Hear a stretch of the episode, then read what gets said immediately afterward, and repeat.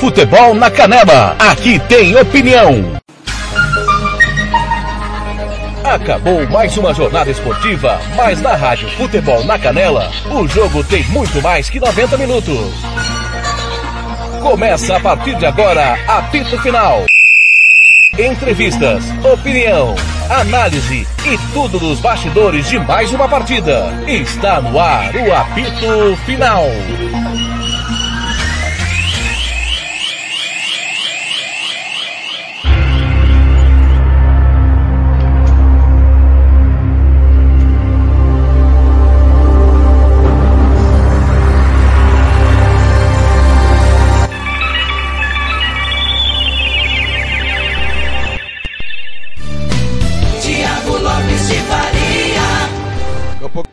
Grande, 17 horas e 1 minuto. São 18 horas e 1 minuto em Brasília. Boa tarde.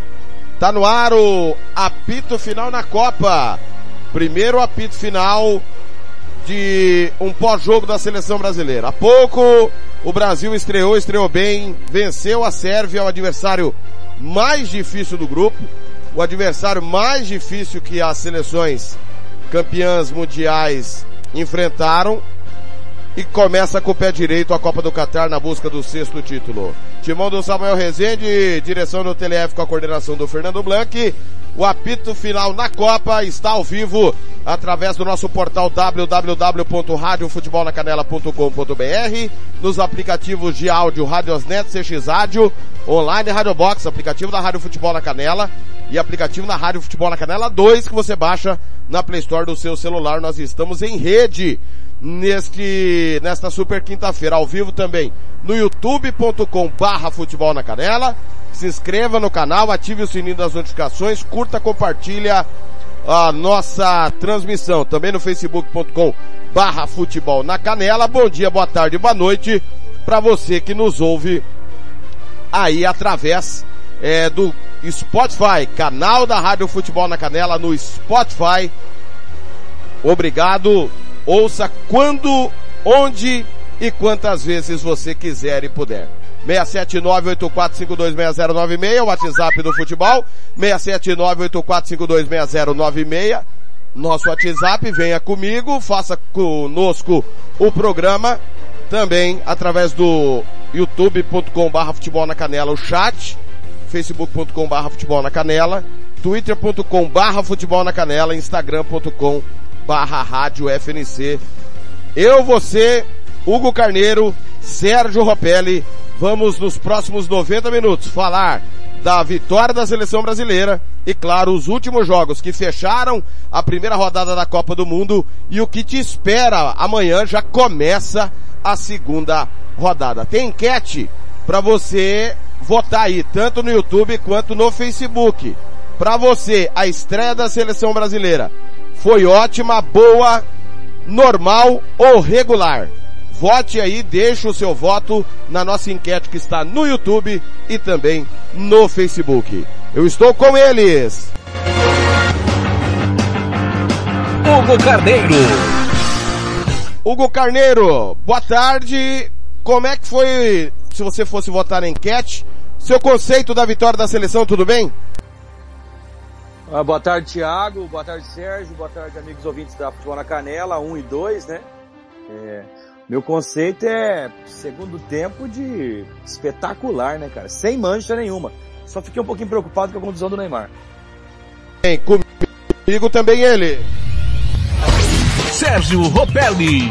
Sérgio Ropelli, e aí? Você votaria na ótima, boa, normal ou regular? Boa tarde. Boa tarde, Thiago Lopes de Farias. Boa tarde, Hugo, a todos aí ouvintes da nossa Rádio Futebol na Canela, aqui no Planeta Bola. Thiago, um primeiro tempo, o Brasil estudando aí o time da Sérvia, um time muito duro, marcou de igual para igual, mas no segundo tempo só deu Brasil aí. O Richardson muito feliz nas duas finalizações. A preocupação, que nem o nosso amigo Hugo disse, é o nosso 10 Neymar, né? E sentiu aí o tornozelo, vamos ver o que vai acontecer. Vamos chegar aqui para ouvir, junto com a TV Globo, o Vinícius Júnior que está falando. Como é que vocês sentiram jogando com essa formação? O Brasil correu pouco, pouco risco no jogo, né, Vini? Não, a gente se sente muito bem, né? O Casão e o Paquetá ali na, na, vo, na volância pra, pra gente, segurando tudo. E, e eu e a Rafinha e Ney e, e o Richards também descendo pra, pra ajudar eles. E, e no ataque a gente, a gente faz de tudo pra, para criar jogadas e, e, sair vencedor. Pra gente finalizar, a gente viu o carinho de vocês com o Richardson, a felicidade de todo o grupo quando ele faz os gols. E um golaço hoje. O primeiro você ajudou com o chute. Como é que, que foi o, o Pombo fazendo dois gols na estreia hoje? Ah, muito feliz por ele, né? Que trabalha bastante, sempre tá preparado. A gente estava falando no vestiário que, que, ia chegar uma e ele tinha que fazer o gol. E, e ele sempre está preparado e, está aqui para no, nos ajudar. Valeu, Vini. Aí Vinícius Júnior falando e a gente, através da TV Globo, trazendo as palavras do Vinícius Júnior, os personagens brasileiros que forem passando, a gente vai procurar trazer para você dentro do apito final. Quer dizer que o programa de hoje é todo ele é, dedicado a Robert Almeida, o pé frio do, da Rádio Futebol na Canela, né? Não acerta nenhuma. Por que que eu digo isso, senhores? Porque o Robert Almeida lá atrás, no nosso grupo, ele falou que o Brasil não ganharia de nenhum europeu. Nem tinha sorteado, não tá nem definido quem e ia pra Copa. Pra segunda, pra segunda fase. É, que não passaria pra segunda fase e tal. A gente nem sabia as seleções europeias que iriam à Copa, né? E o Robert preocupado e tal. O, zoeiras à parte, mas é verdade, né, Hugo Carneiro? Essa opinião do, do Robert Almeida, que errou mais uma. O Fred tá falando, vamos ouvir aqui já já o Hugo funcionou porque o time jogou muito bem do jeito que o Tite queria. Né? Cara, é, é isso, o importante é a vitória no final, né? Independente quem, quem esteja dentro de campo, qual formação vamos utilizar, qual, quais jogadores vão estar dentro de campo. O importante sempre é o objetivo final. E hoje conquistamos uma grande vitória. É, todos os jogadores são de parabéns é, para se doar. É, acabou que eu entrei na partida também, é, tem que estar concentrado, né? Não é fácil se entrar nesses jogos e jogamos contra uma grande equipe também, mas como eu falei, é, o resultado final foi importante, jogamos muito bem, tivemos uma grande atuação, agora é, temos que pensar passo a passo, é, o próximo jogo também vai ser importante, então temos que descansar e já pensar no próximo jogo. Fred, eu queria que você falasse sobre o Richarlison. Ele é um cara muito querido dentro do grupo da seleção brasileira. É um cara que traz uma energia muito grande para vocês. Você já me contou tantas histórias do Richarlison, de bastidores e tal. É um cara que merece estrear numa Copa do Mundo, fazer dois gols e sair como o herói da seleção brasileira? Com toda certeza. Um cara super do bem, alto astral. Tá sempre ali brincando, né? Uma hora nós vamos pegar ele lá na concentração, deixa ele. Mas fico muito feliz pelo, pela estreia dele, os dois gols, é uma grande atuação, como de toda a equipe também. Mas ele particularmente fico muito feliz por ele, espero que ele continue fazendo gol e nos ajudando na vitória, nas vitórias, né? Vou te contar uma coisa, a última vez que o Brasil começou é, a última vez que um camisa 9 fez um gol em estreia da seleção brasileira na Copa, sabe quando foi? 2002. 2002. Cara, é, nós somos uma grande equipe, é, temos que manter os pés no chão. É, foi apenas um jogo é, contra uma grande equipe, sabemos disso, mas tem mais duas grandes equipes também na nossa chave. Temos que continuar, como eu falei, trabalhando, continuar no foco. São, são sete finais, né? Então, é, a primeira final já foi. Temos que continuar focado para fazermos um grande jogo e é, grandes jogos, se Deus quiser, é, buscar o nosso objetivo final, que é, que é o hexacampeonato. Obrigado, Fred. Aí, Fred, a gente ouvindo volante da seleção brasileira, junto com a TV Globo, o Hugo Carneiro. É, tempos distintos, primeiro tempo muito preocupante, né? Uma dificuldade muito grande a seleção brasileira teve, o que era normal. Todo mundo, acho que só o Robert não esperava a dificuldade que o Brasil teve, eu pelo menos esperava, porque sabidamente o Brasil pegaria o pior adversário dentre todos os campeões mundiais nessa primeira rodada mas um segundo tempo de imposição, forçando o erro da Sérvia, é, martelando até fazer o gol, criou no segundo tempo como não criou no primeiro gol, no primeiro tempo, e depois do primeiro gol o jogo muda, Brasil atropela, só teve acho que dois escanteios ali a Sérvia no segundo tempo que preocuparam, mas um, um segundo tempo convincente e o primeiro tempo, obviamente, preocupante quando o Brasil, esperamos todos que avance, pegar seleções mais qualificadas, né, Hugo? E outra coisa, né, Thiago? Quando você vê que até caras tranquilos como Romário e Dida já falaram que estreia de Copa é tenso, é tenso para todo mundo então, né? Pelé já falou isso. E a gente já esperava ali aquele nervosismo de inicial do Brasil, como todas as outras seleções a gente viu esse nervosismo inicial, né? Um jogo, mas, mas fez um jogo seguro, né, Thiago? Não correu muito risco, né? É, mais que você falou que foi um jogo assim das estreias mais difíceis, não correu tanto risco contra nesse jogo. Agora o segundo tempo mostrou o Brasil que veio, né? Sensacional. Eu fiquei impressionado com a partida do Casimiro. O Casimiro só não foi para mim o melhor em campo porque o homem fez dois gols, fez um gol de placa daquele, né, cara? Eu já tô entregando meus votos aí, Thiago. Já nós vamos fazer o conceito do jogo abraçando o Taylor Leão, feliz da vida. É, a seleção pecou pela afobação, diz o Taylor. Só digo, faltam seis. Estou de olho. Taylor Leão, que é o coordenador da Rádio Sintonia Esportiva, que está ligado aqui no apito final, no YouTube da Rádio Futebol na Canela. O pessoal tá votando, Sérgio. A atuação do Brasil foi ótima, tá ganhando 67%. Boa, 33%. Normal e regular ainda não houve votos. Vá votando, se inscreva no canal, ative o sininho, curta, compartilhe. Sérgio, vamos por partes, né, Jadir Jack Stripador? A sua impressão também foi a nossa, que o primeiro tempo foi muito difícil, o segundo tempo o Brasil realmente atropelou a Sérvia? Tiago, é, o Brasil, o primeiro tempo, estudou muito o time da Sérvia, um time que entrou para marcar muito a parte ofensiva da seleção brasileira e conseguiu até, né, em certos pontos, mas acredito que na virada, é, o segundo tempo, o Tite deve ter falado com os jogadores e deve ter estudado também como que seria a marcação da Sérvia, encontrou espaços, Primeiro gol é uma jogada individual do Neymar, que o Vinícius Júnior, muito inteligente, bate, ela sobra pro, pro Richardson e faz o primeiro gol. E depois a Sérvia tinha que se abrir, né? Tinha que jogar mais, tinha que ir, é, ir para frente para tentar fazer um gol de empate. Onde o Brasil encontra novamente uma nova jogada pela esquerda. O Vinícius Júnior, acredito que jogou, foi muito bem na partida encontrou uma jogada pela esquerda, onde o Richardson fez um belo gol, um golaço, fazendo o segundo gol. O Brasil poderia ter feito mais. Antes disso, o, o, o lateral Alexandro é, mandou uma bola na trave, de fora da grande área. Os dois laterais do Brasil, para mim, acredito que foram muito bens. É, tanto o Danilo pela direita, como o Alexandro pela esquerda é, com a efetividade muito grande, apoiando muito o meio, ajudando muito o meio de campo do Brasil, que estava sufocado é, pelos jogadores da Sérvia. E o Brasil acabou encontrando sim um bom resultado, é, estudou, não passou perigo. Acredito que a Sérvia se de, tentou se defender o máximo que pôde, mas o Brasil encontrou caminhos ali para a grande vitória que teve hoje, o Thiago. Vá votando aí, a galera vai chegando. Aplicativos de áudio Radiosnet, CX Rádio Online Rádio Box. Estamos em rede na Rádio Futebol na Canela e Rádio Futebol na Canela 2. O Alexandre está falando.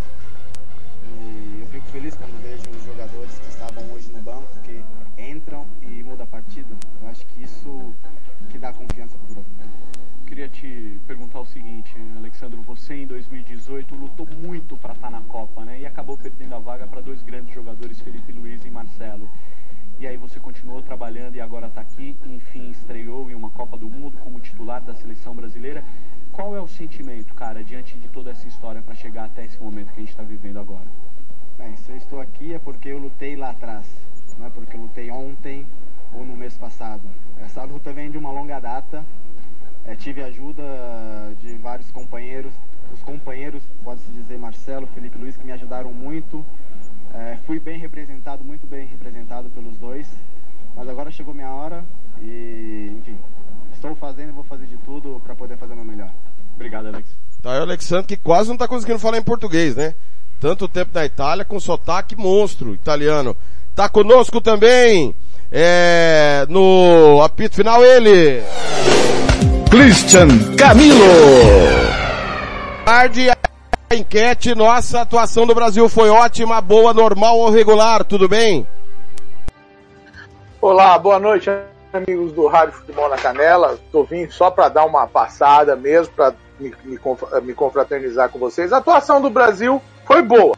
No segundo tempo, é, o time foi melhor do que no primeiro tempo. No primeiro tempo o jogo foi muito. É, o Brasil muito burocrático, jogando a bola de lado. Eu, eu o, o, o, Brasil fez o jogo mais vertical no segundo tempo, isso ajudou muito a, a achar o, o, o Richarlison no primeiro gol. É, a jogada do, do, do, Neymar ajudou muito a, ao, ao Vini, o arremate do Vini pegar o Richarlison na sobra do goleiro, entendeu?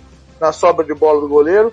E o segundo gol do Richarlison foi um gol sensacional, né? O Vini acha ele e ele de costas pro lance tem aquela luminosidade de fazer aquela embaixadinha com puxeta que é só o, o, o talento brasileiro consegue fazer, né? É, é, lógico, o Brasil sufocou a Sérvia no segundo tempo. Isso a gente tem que dar um mérito é, ao esquema tático, ao Tite, entendeu? Que parece que entendeu que no, no intervalo de que nós tínhamos que ter a bola para ganhar o jogo porque no, no, no, primeiro tempo nós tínhamos a bola, mas não tínhamos a bola perto do gol e não conseguíamos criar oportunidades. Como eu disse a vocês no áudio que eu mandei no, no intervalo, eu achei uma, um primeiro tempo de muito poucas oportunidades e no segundo tempo realmente aí o Brasil fez uma atuação melhor. Mas vamos com calma.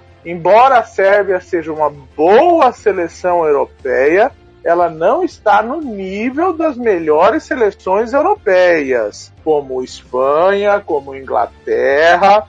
Então, é um degrau de cada vez. É possível a gente pensar alto nessa Copa do Mundo? É, é possível. Mas isso vai ter que depender de jogo a jogo. Com a Suíça o jogo será totalmente diferente, porque a Suíça, pelo que eu vi hoje no jogo de hoje cedo, é um time que joga muito mais é, mecanicamente do que a Sérvia. A Sérvia tem até um, um certo ímpeto sul-americano, vamos dizer assim, entendeu? Então, eu acho que um passo de cada vez. Mas o Brasil hoje deu um bom passo para prosseguir na Copa do Mundo e chegar aos jogos eliminatórios. E aí a gente sabe, passar na fase de grupos é uma coisa, depois que vem os mata-matas, aí é outra história. 17 17 ao vivo, apito final na Copa de 2 para o Brasil, 0 para a Sérvia. É, Hugo Carneiro, por que o Brasil teve tanta dificuldade no primeiro tempo com a Sérvia? Até enumerei, né?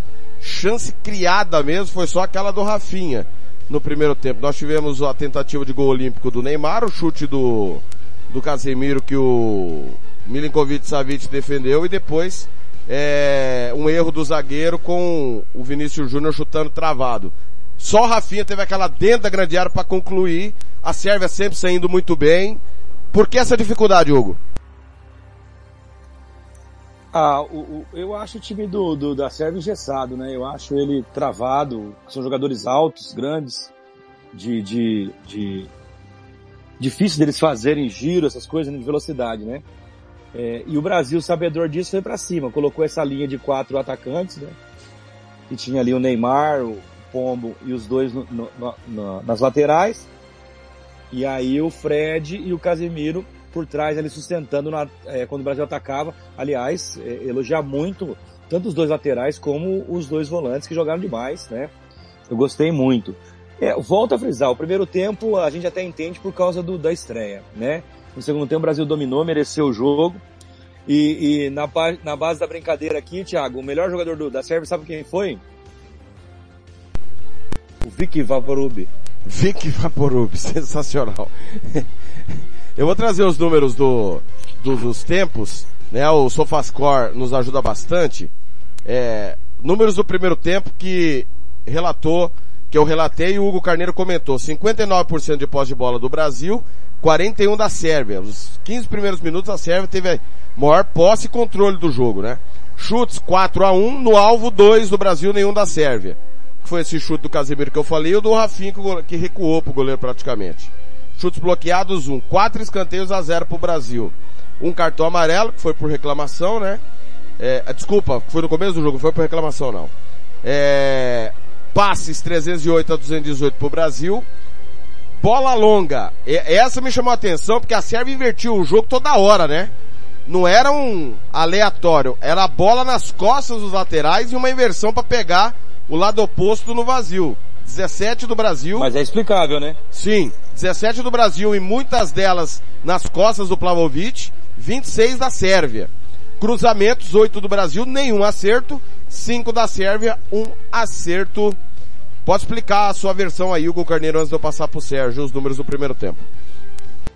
É porque se eles conseguissem fazer essa passagem, ultrapassagem nessa linha de quatro do Brasil, aí o Brasil teria problema, né? Com só dois ali, o Casemiro e o, Fre e o Paquetá dando cobertura.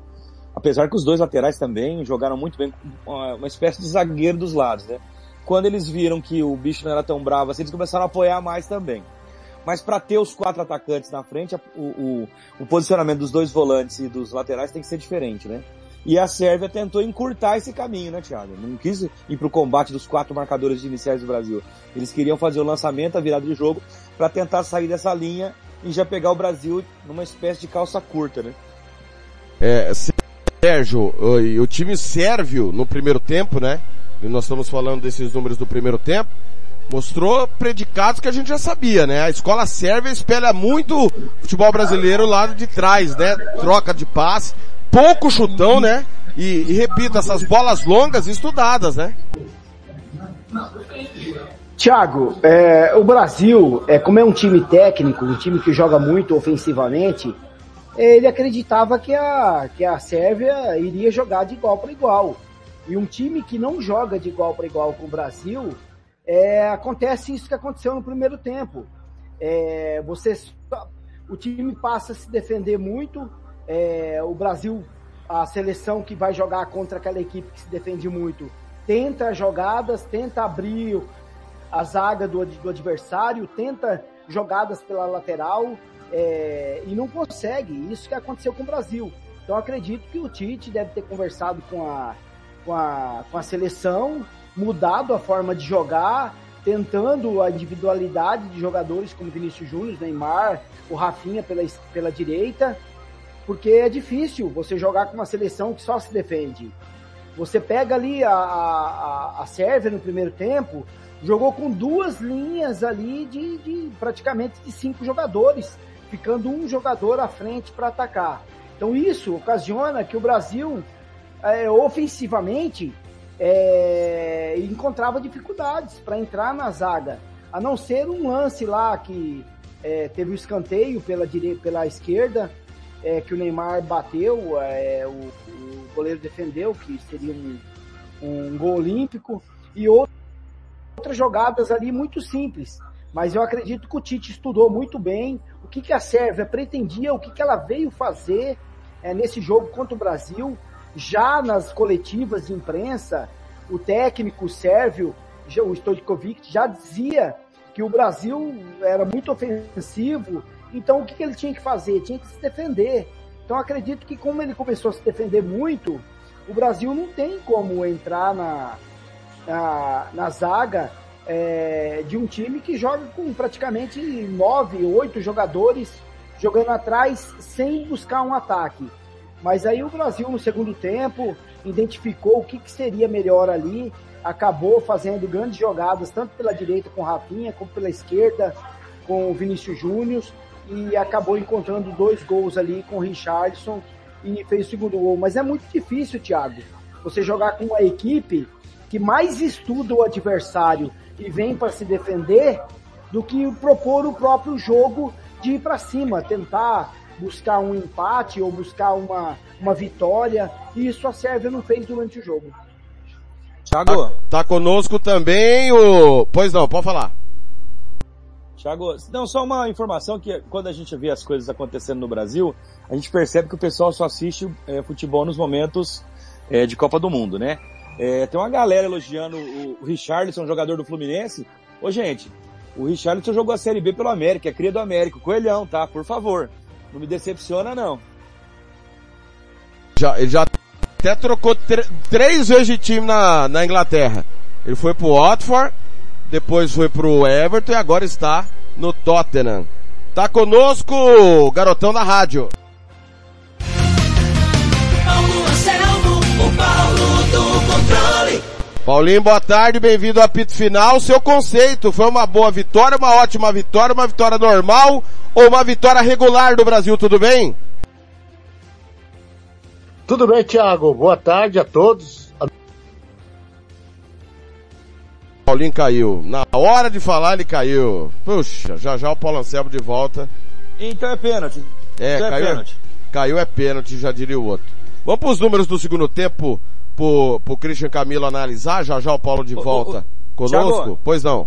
Thiago, só para não esquecer, apesar de 4 0 a 0 a, a média da Copa do Mundo tá espetacular, dois gols e meio por partida. Sim. Olha, o segundo tempo teve a mesma posse de bola, 59 para o Brasil, 41 para a Sérvia.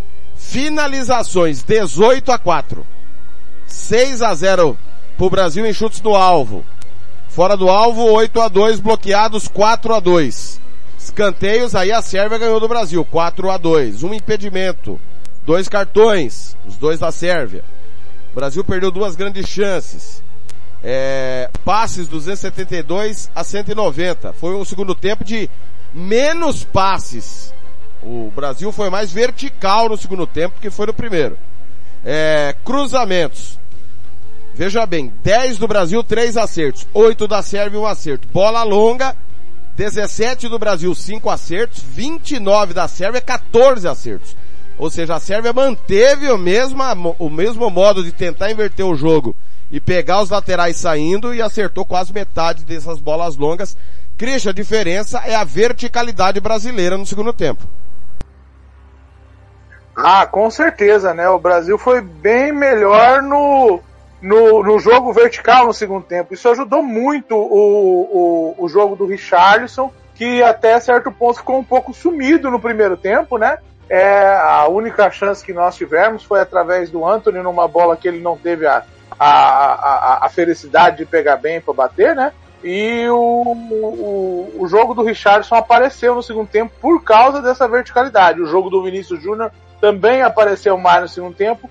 Por quê? Porque os laterais começaram a avançar mais. Se você perceber, no primeiro tempo, o Vinícius Júnior vinha praticamente na nossa intermediária para pegar essa bola. E no segundo tempo, não, ele já começou a atuar mais do meio do campo para frente, entendeu? Eu tô vendo algumas fotos aqui do tornozelo do Neymar. Rapaz, o, a torção foi forte, viu? É, é, vai ter que fazer um tratamento bem, bem bom até segunda-feira para ele poder ter condições de, de, de jogar o jogo com a, com a Suíça, viu? É, a torção realmente tá inchado o joelho do Neymar. E o, o Brasil, de uma maneira geral, é, conseguiu fazer essa verticalidade e conseguiu é, fazer, o, fazer os gols, o que ajudou de sobremaneira, né? Tiago, eu vou ter que pedir uma licença para você, que eu tenho um compromisso agora às 17h30, mas eu vou ouvindo vocês pelo rádio e vou, dentro da medida do possível, comentando aí no WhatsApp ou no YouTube, tá ok? Combinado, Christian. Foi prazer tê-lo ao nosso lado. Um abraço. Tá aí, Abraço. Christian Camilo, Sérgio e Hugo. É, a diferença, o Tite chamou a turma no vestiário e falou o seguinte, galera, vocês trocam menos passes e sejam mais objetivos ou a coisa aqui não vai a lugar nenhum. Eu, é, vou fazer só uma analogia, tá? Antes que alguém me massacre nas redes sociais, foi o primeiro tempo de Guardiola, da seleção brasileira, e um segundo tempo de Klopp, Hugo Carneiro.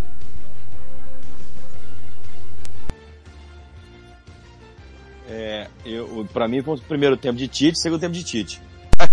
O treinador brasileiro tá, tá, tá de parabéns. Não, sério, tá de parabéns porque, meu, essa virada do segundo tempo ali, é, essa mexida de vestiário mostra que o professor aprendeu bastante com os erros da Copa passada, né? É, é, igual a gente falou aqui, é o primeiro jogo, a gente tá feliz que é o nosso país, nossa seleção e tal.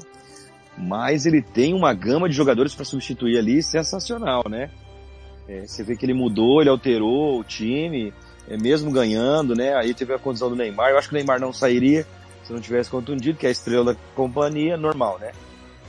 Mas eu acho que o Tite aprendeu com os erros da Copa passada e o, prime... o segundo tempo do Brasil, olha, ao lado da linha burra da Arábia Saudita e das atuações da França e da Espanha, foram as coisas mais legais para mim. Sérgio.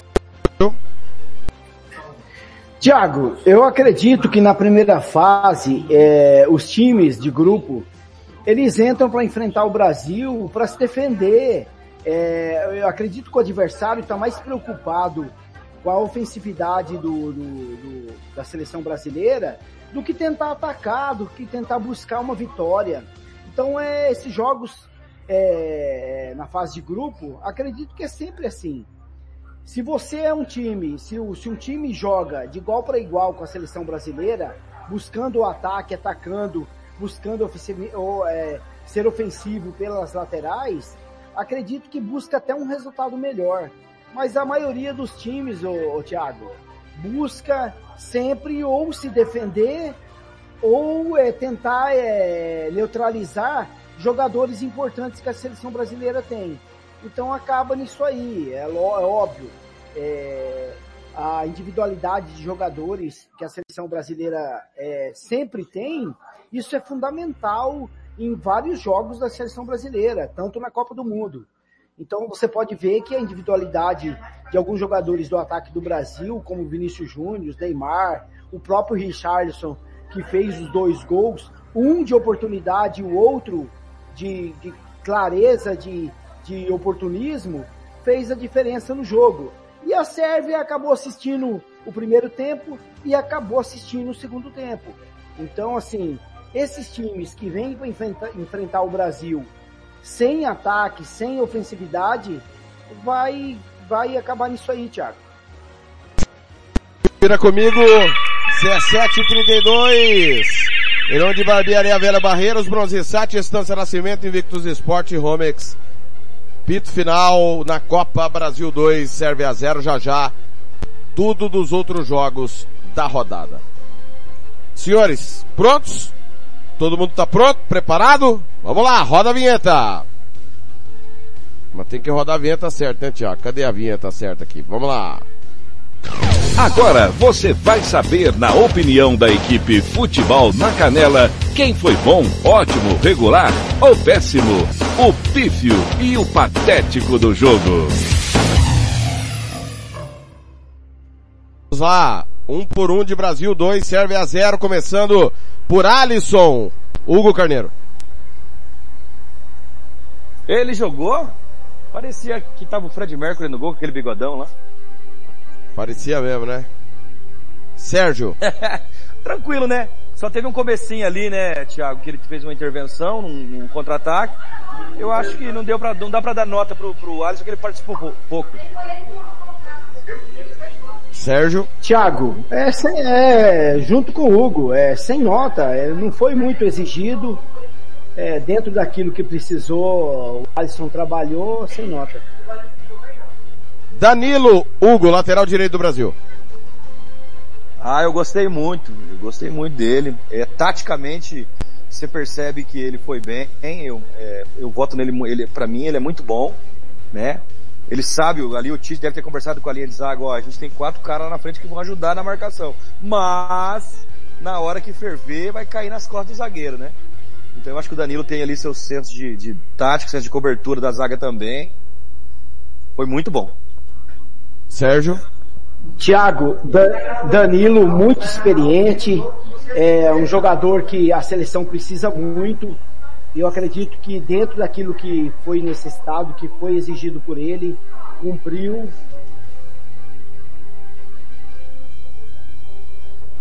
Opa. Pois não, Sérgio, qual que é o conceito dele?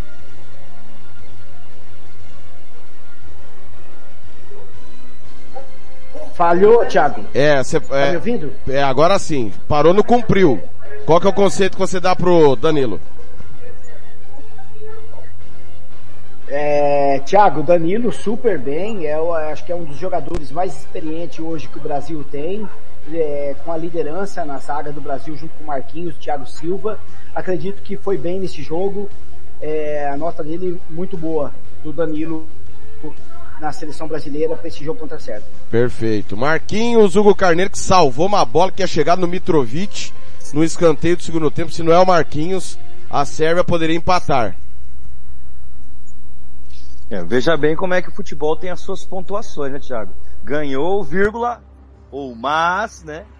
Se eles fazem um gol ali de empate naquela hora, o panorama do jogo podia mudar.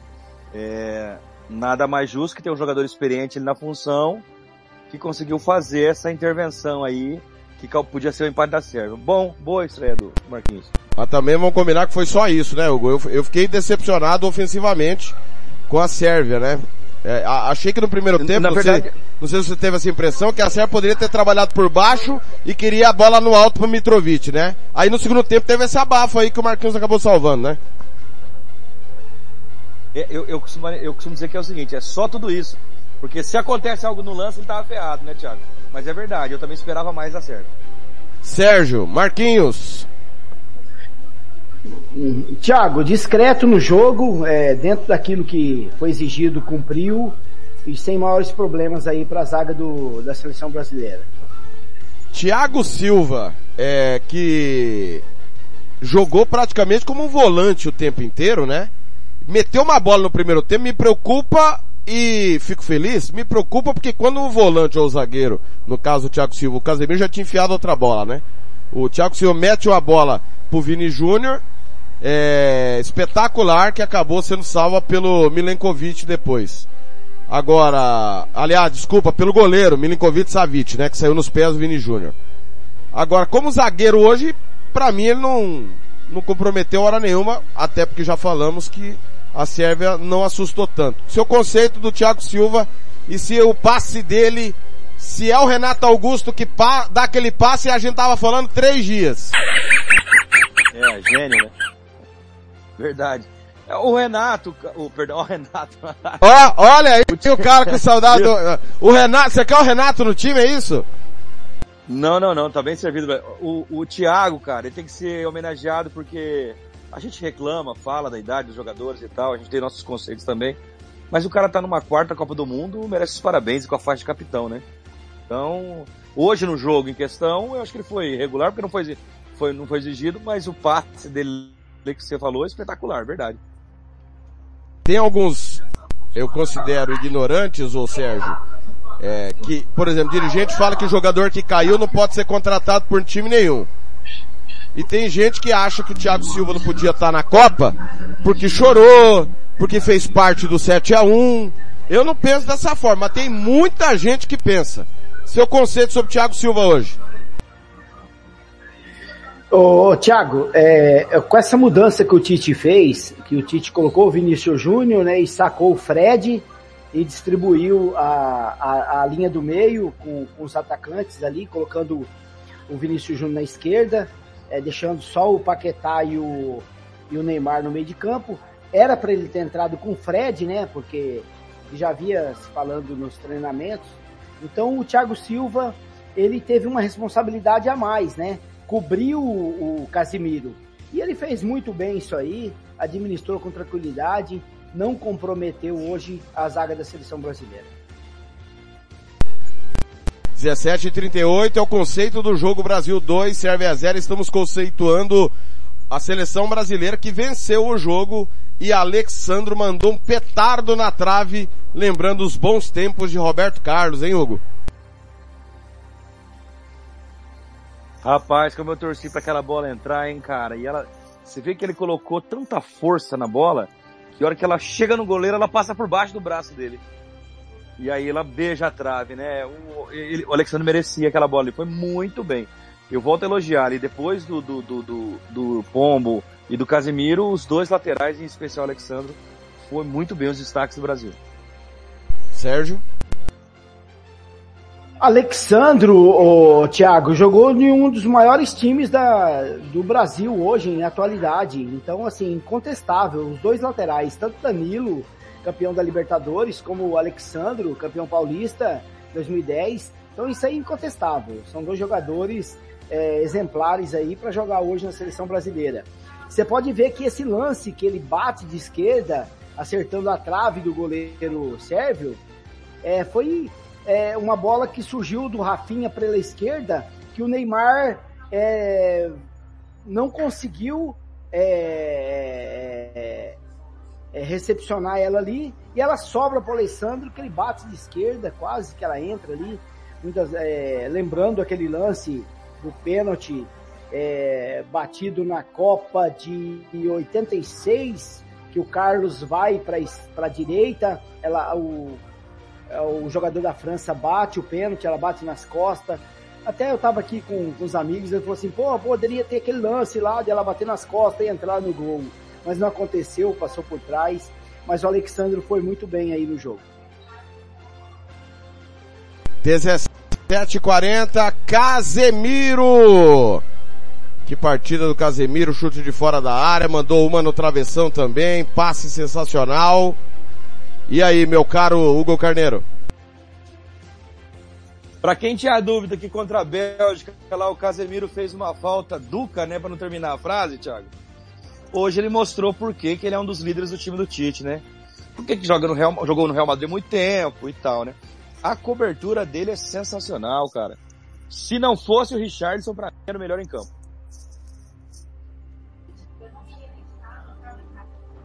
Olha, ô, Thiago, eu tinha dúvidas é, quanto ao Casimiro aí, na, na, tanto nas eliminatórias, mas ele demonstrou nessa primeira partida do, da seleção brasileira que tem capacidade, tem é, liderança ali para comandar ali a frente da zaga do Brasil e foi muito bem nesse jogo, viu? Espero que aconteça isso também nos próximos jogos da seleção brasileira.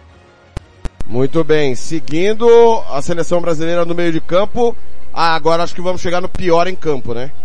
Lucas Paquetá, Hugo Carneiro. Não, não, discordo, não é o pior em campo não, ele taticamente foi muito bem.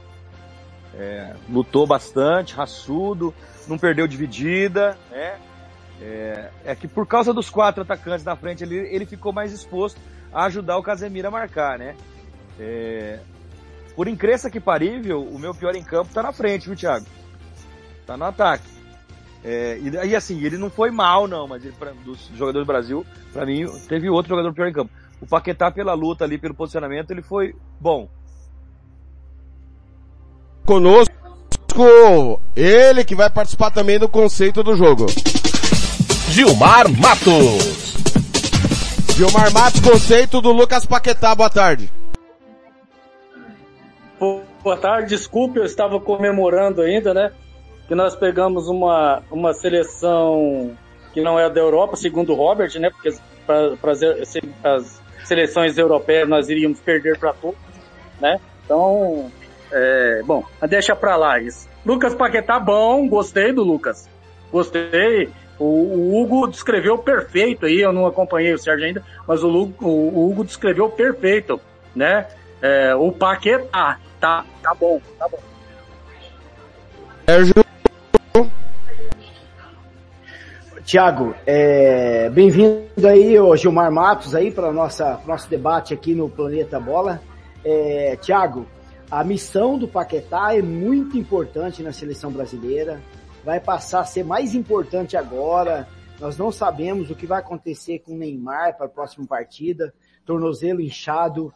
É, isso é muito difícil para um jogador se recuperar aí com quatro, cinco dias. Mas vamos ver o que, que vai acontecer. O, o Paquetá é um jogador de confiança do Tite.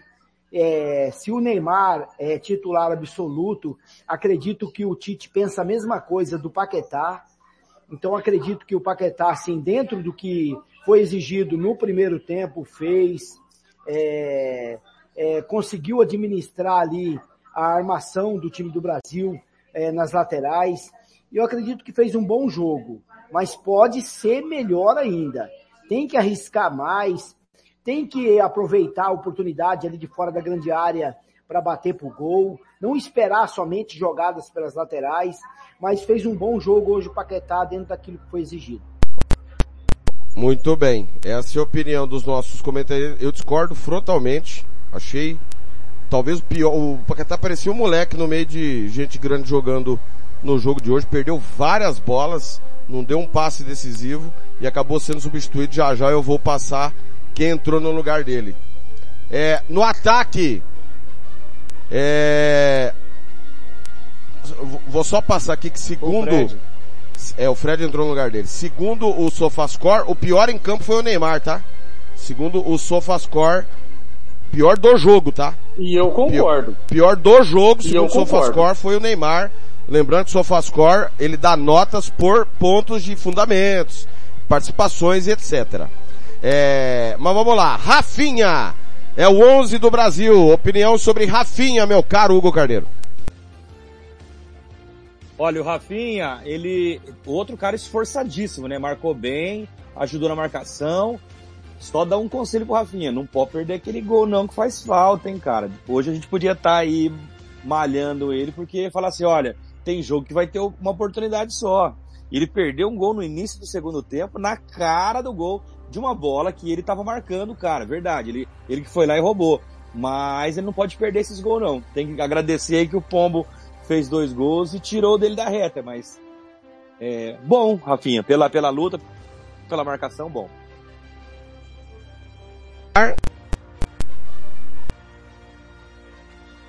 Bom, Rafinha bom também. É, o Hugo descreveu novamente para mim, descreveu muito bem. Ele perdeu um gol no primeiro tempo ali, cara, deu um traquezinho na bola ali, não, essas coisas não pode acontecer.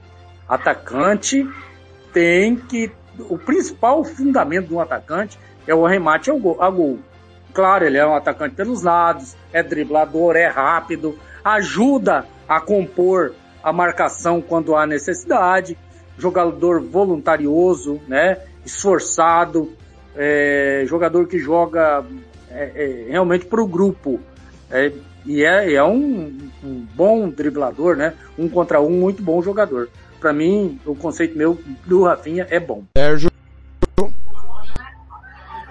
Tiago, Rafinha, eu acredito que foi bem dentro daquilo que foi exigido. Teve uma bola no primeiro tempo que sobrou para ele de cara a cara com o goleiro, ele bateu de chapa nela é, e foi em cima do goleiro, mas ele poderia ter tido um pouco mais de calma, colocado aquela bola no canto. É, acredito que não perdeu a posição aí pro, pro segundo jogo, é, mas tem que ele tem que melhorar. É, tem que abrir mais, tem que ter mais oportunidade ali de de aprofundamento ali da, pela parte direita. E eu acredito que é um jogador que ainda é promissor ainda. Mas se no segundo jogo ele não vier a, a apresentar alguma coisa melhor do que fez hoje, fez muito pouco o Rafinha hoje.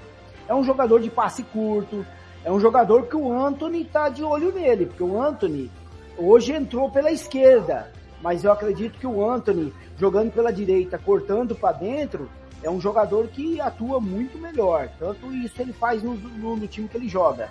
E eu acredito que o Rafinha vai jogar a próxima partida do Brasil. Mas ele tem que ser mais efetivo. Tem que ser um jogador mais participativo ali das jogadas, em linha de fundo principalmente. Eu acredito que fez um bom jogo hoje o Rafinha pelo resultado que o Brasil fez. Muito bem. Vinícius Júnior, Hugo Carneiro. Para mim, olha, taticamente o melhor, tanto na marcação quanto no ataque. Agora, mas o Tite não pode abusar da, do Vinícius Júnior para marcar, embora ele esteja acostumado com essa forma de jogar nos tempos de Real Madrid, porque o Real Madrid, com o Ancelotti, o Ancelotti reconhece a superioridade de alguns adversários e o Vinícius Júnior por diversas vezes fez isso na temporada passada. O... E nessa temporada também, o Hugo. Mas, ô Thiago, se na teoria o Real Madrid que joga com, vamos dizer, três atacantes, marca, você imagina o Brasil com quatro. Alguém, alguém vai ter que se sobrecarregar. E são os caras do lado, que é o Anthony, né, o Rafinha, o, o Vinícius Júnior, o Rodrigo. Esses caras vão ter que sobrecarregar.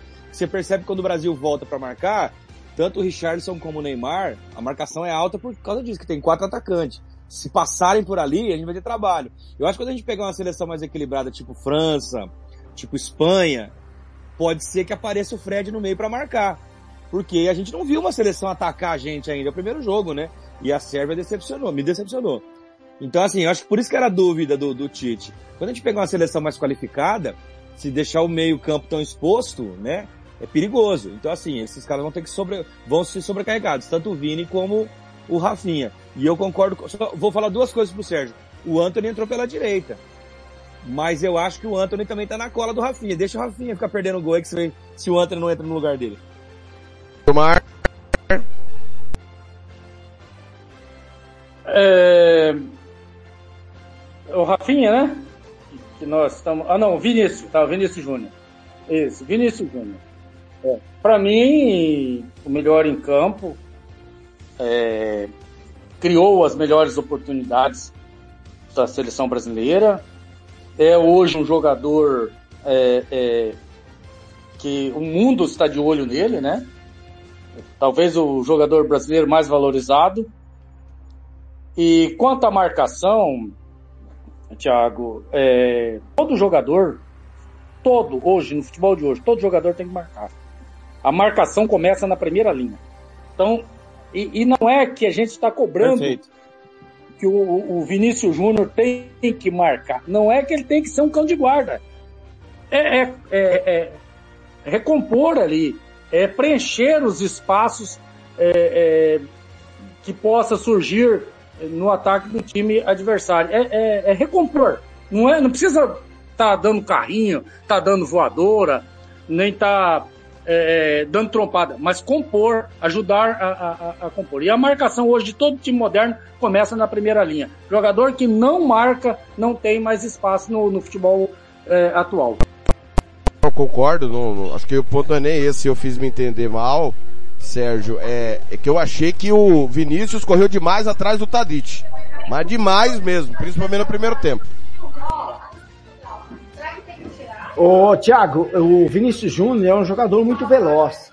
É, você vê na participação do primeiro gol é, do Brasil que ele aproveita ali uma velocidade do Neymar, onde o Neymar vai bater de perna esquerda e ele aproveita, ele vê que a bola é, estende muito e ele, ele inteligentemente ele bate de perna direita, fazendo com que o goleiro defenda é, o chute e o Richardson, oportunista como nove, tá ali para fazer o primeiro gol do Brasil. É, na segunda oportunidade, ele ganha do, do, do, lateral esquerdo e ele bate com, com o pé por fora, ele alcança ali, mesmo que a bola vai com velocidade, ele, a bola chega até o Richardson, aonde a bola sobra, voa por cima dele, ele bate de perna direita, faz o segundo gol do Brasil. Eu acredito que o Vinícius Júnior foi muito bem. Precisa melhorar em algumas situações. O Vinícius Júnior não é um jogador de profundidade, onde você joga a bola para ele fazer um cruzamento. Ele gosta de receber, driblar e bater de perna direita pro gol, você entendeu? Isso pode ajudar muito o Brasil aí nos próximos jogos. Mas o Vinícius Júnior fez uma boa partida. Para mim, foi ele e o Richarlison os melhores aí do, do jogo hoje na da seleção brasileira. Abraçando o Marcos Rodrigues lá em Rio Brilhante, ouvindo o nosso é pra, apito final, desculpa pessoal, apito final. Tanto programa nos últimos dias, desculpa, apito final.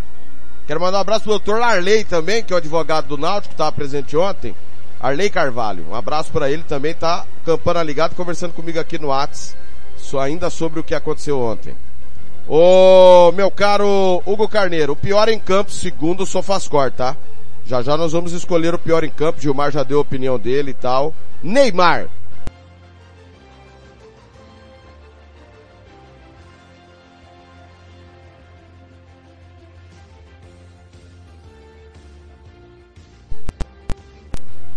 tem um probleminha aqui que não abriu o microfone. Ah, perfeito. É, quando você falou do Paquetá, quando você falou do Paquetá, eu falei, ó, para mim o pior jogador do Brasil tá um pouquinho mais pra frente. E, e para mim é o Neymar. O Neymar é extra classe, né? Cracaço de bola, tem que jogar mais, né? Uma pena que se machucou, lesionou hoje o tornozelo aí, a gente torce para que se recupere. Mas assim, eu sou o tipo de cara que faço a crítica não é para condenar como um certo ex-jogadores que fazem por aí, né? É, e a gente está citando um ex-global, né? É, o Neymar, ele vai precisar jogar melhor, a gente confia nele, sabe que ele tem mais potencial, mas hoje para mim ele foi o pior do jogo.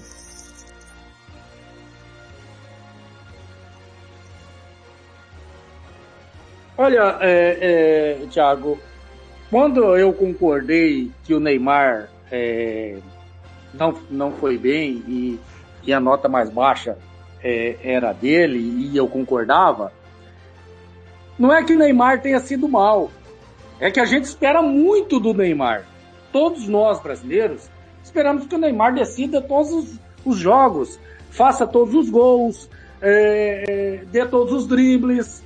E não é assim, o futebol não funciona dessa forma.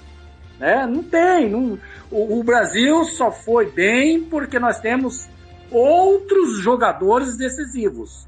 E tirou-se do Neymar Boa, aquele boa. protagonismo todo. Você está entendendo? Então tira-se do Neymar. O Neymar hoje não é o protagonista é, da seleção brasileira. Hoje nós temos Vinícius Júnior, o Rafinha, muito bem, o Richards fazendo gols. Isso é ótimo para o futebol brasileiro.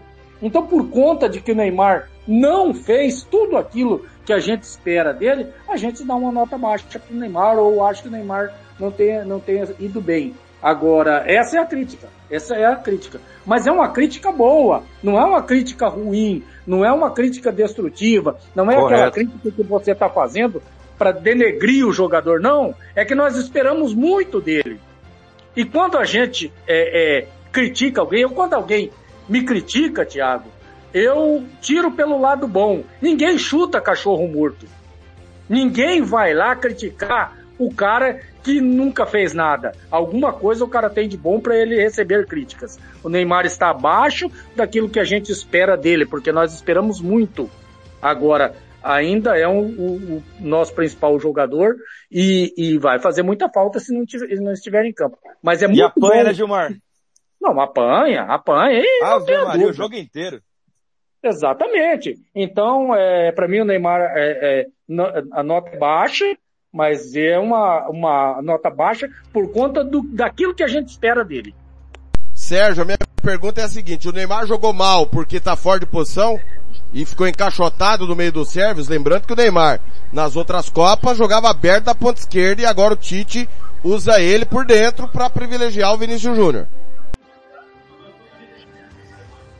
Tiago, é, primeiramente, você ter o Gilmar Matos como comentarista, falando o que ele falou agora, é de desligar o, o notebook e ir embora, porque o, o Gilmar foi muito feliz do que ele falou agora.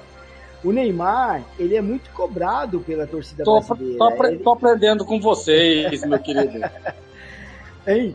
É, a questão do Neymar, Thiago, é, ele joga. é, se você é, analisar a escalação que o Tite fez com o Fred, o Neymar ele ia cair lá na esquerda. Ele ia jogar na posição que o Vinícius Júnior joga hoje, Isso aí. cortando pela direita. Então foi é, o Tite, ele usou uma estratégia de mudar, ele não deixou dois volantes. Ele falou, eu vou aprimorar ofensivamente é, e vou ver o que vai acontecer. Então, assim, queira ou não queira, o Thiago, o Neymar ele é muito marcado. A exigência hoje, o, as seleções que vai jogar contra o Brasil marca muito o Neymar. E quando você tenta, ou a seleção brasileira tenta jogar muito com o Neymar, ele sofre faltas, ele sai contundido, as jogadas às vezes não acontecem. E graças a Deus, como o, o Hugo e o, o Gilmar disse, a seleção hoje, hoje a gente tem como o jogador que menos produziu para a seleção brasileira foi o Neymar, mas a gente teve um resultado positivo. Então isso é bom no contexto geral, é bom para a seleção brasileira. Mas o Neymar tem muito a dar pela seleção brasileira ainda. Acredito que pode. Vamos ver o que aconteceu, a lesão que ele teve, mas a posição, a situação que o Neymar joga na seleção brasileira, todos os times vão pegar o Neymar, vão marcar o Neymar. Porque o- a seleção brasileira é um time muito ofensivo. A maioria das jogadas sai pelo Neymar. Então hoje, a partir dessa, dessa- desse jogo de hoje contra a Sérvia, pode ser que a seleção de Camarões, a seleção da Suíça, vai visualizar que a preocupação da marcação não é só no Neymar. Eu tenho que marcar dos lados, eu tenho que marcar o Rafinha, eu tenho que marcar o Vinícius Júnior, eu tenho que marcar o Paquetá, que constrói a jogada. Então acredito que, assim, foi hoje um jogo ruim pro Neymar? Foi, mas a marcação também que tem em cima do Neymar é uma marcação muito ofensiva, é muito grave, é uma coisa que não deixa o cara jogar. Ele não tem espaço para jogar. Então isso aí acaba afetando hoje na seleção brasileira. Mas felizmente o Brasil conseguiu montar jogadas é sem a participação do Neymar. 8 horas pontualmente em Campo Grande. 19 horas em Brasília. Vem aí a voz do Brasil, sacanagem. Sacanagem, né? No meio do, no meio do programa vem a voz do Brasil, é sacanagem. Ô, Hugo, eu vou, eu vou... Ô, Thiago, eu, queria- eu- queria te fazer uma pergunta, Thiago. Pois não, pois não. Você também compartilha da opinião do Gilmar Matos que o som é muito mascarado? Muito, muito. Já já nós vamos falar disso, de Uruguai e Coreia do Sul. Ô, Hugo, você levantou a bola, eu vou cortar. Cara, é, é preciso que o torcedor brasileiro, cara, que ele assista ou ouça um pouquinho a Rádio Futebol na Canela 2, principalmente. A gente tá acostumado a só ver Yuri Alberto, né? Marcos Leonardo, João Paulo, o Rogério Ceni, né? Cara, a gente tem que olhar o futebol brasileiro lá fora. Esse menino Richardson, ele tá voando, não é de agora. É que é a primeira Copa do menino. Ele se destacou no Watford, foi bem. Foi para um time grande na Inglaterra, que não é campeão há muito tempo, mas um time grande, que é o Everton. Foi muito bem. Destruiu na Olimpíada. Destruiu. Foi pro, pra, um time que é considerado hoje, ele não é campeão inglês há muito tempo, mas é considerado top 6. Quando começa o campeonato inglês, você aponta o Tottenham como favorito a brigar pelo título. Com todo o respeito que o Pedro merece, o, o Richardson tá fazendo gol no United, no Liverpool, não é no Tolima, não é na, no Volta Redonda. A gente tá muito acostumado, o torcedor brasileiro, a só ver o, o futebol brasileiro e a gente menospreza muito quem tá lá fora trabalhando. Poderia ter o Firmino, Gabriel Jesus tá voando, o próprio Neymar acho que chega melhor na Copa esse ano do que nas outras Copas. É preciso a gente olhar um E você pouquinho. falou, né? Né, Hugo? E como, e, e- e como você falou, né? O Neymar tá fora de, de posição porque o Vini Júnior tá ali na onde ele jogava, né? Chato seria se fosse o João da Maria que jogasse na ponta esquerda. Mas é só o Vinícius Júnior, né, cara? Como na Copa de 70, o, o Rivelino tá na ponta esquerda. Quem tá no meio? Gerson. Então põe o Rivelino na ponta esquerda, põe o fulano na ponta direita, põe o outro... Cara, coloca os caras pra jogar, entendeu? Por exemplo, o Pedro, só dele ter ido pra Copa já é uma vitória. Ponto. Ponto. E esse Richards eu, eu falei pra, pelo seguinte, eu acompanho muito a Série B por causa do time mais bonito do Brasil tá lá até hoje, né? Uma injustiça isso, acho que devia ter uma canetada e colocar o Lobinho na Série A. Mas tudo bem, dizendo, tirando a paixão de lado, eu vi o Richardson nascer no América Mineiro, e na Série B você vê muitos jogadores experientes se destacarem, porque daí eles passaram pelo mundo inteiro, então experientes eles se destacam porque são bons jogadores. Agora quando na Série B aparece um guri barbarizando como esse guri fez, você já olha e fala assim, aí não é o lugar dele. Ele não vai ficar aí muito tempo. Foi o que aconteceu. Foi o Fluminense depois trilhou o caminho dele.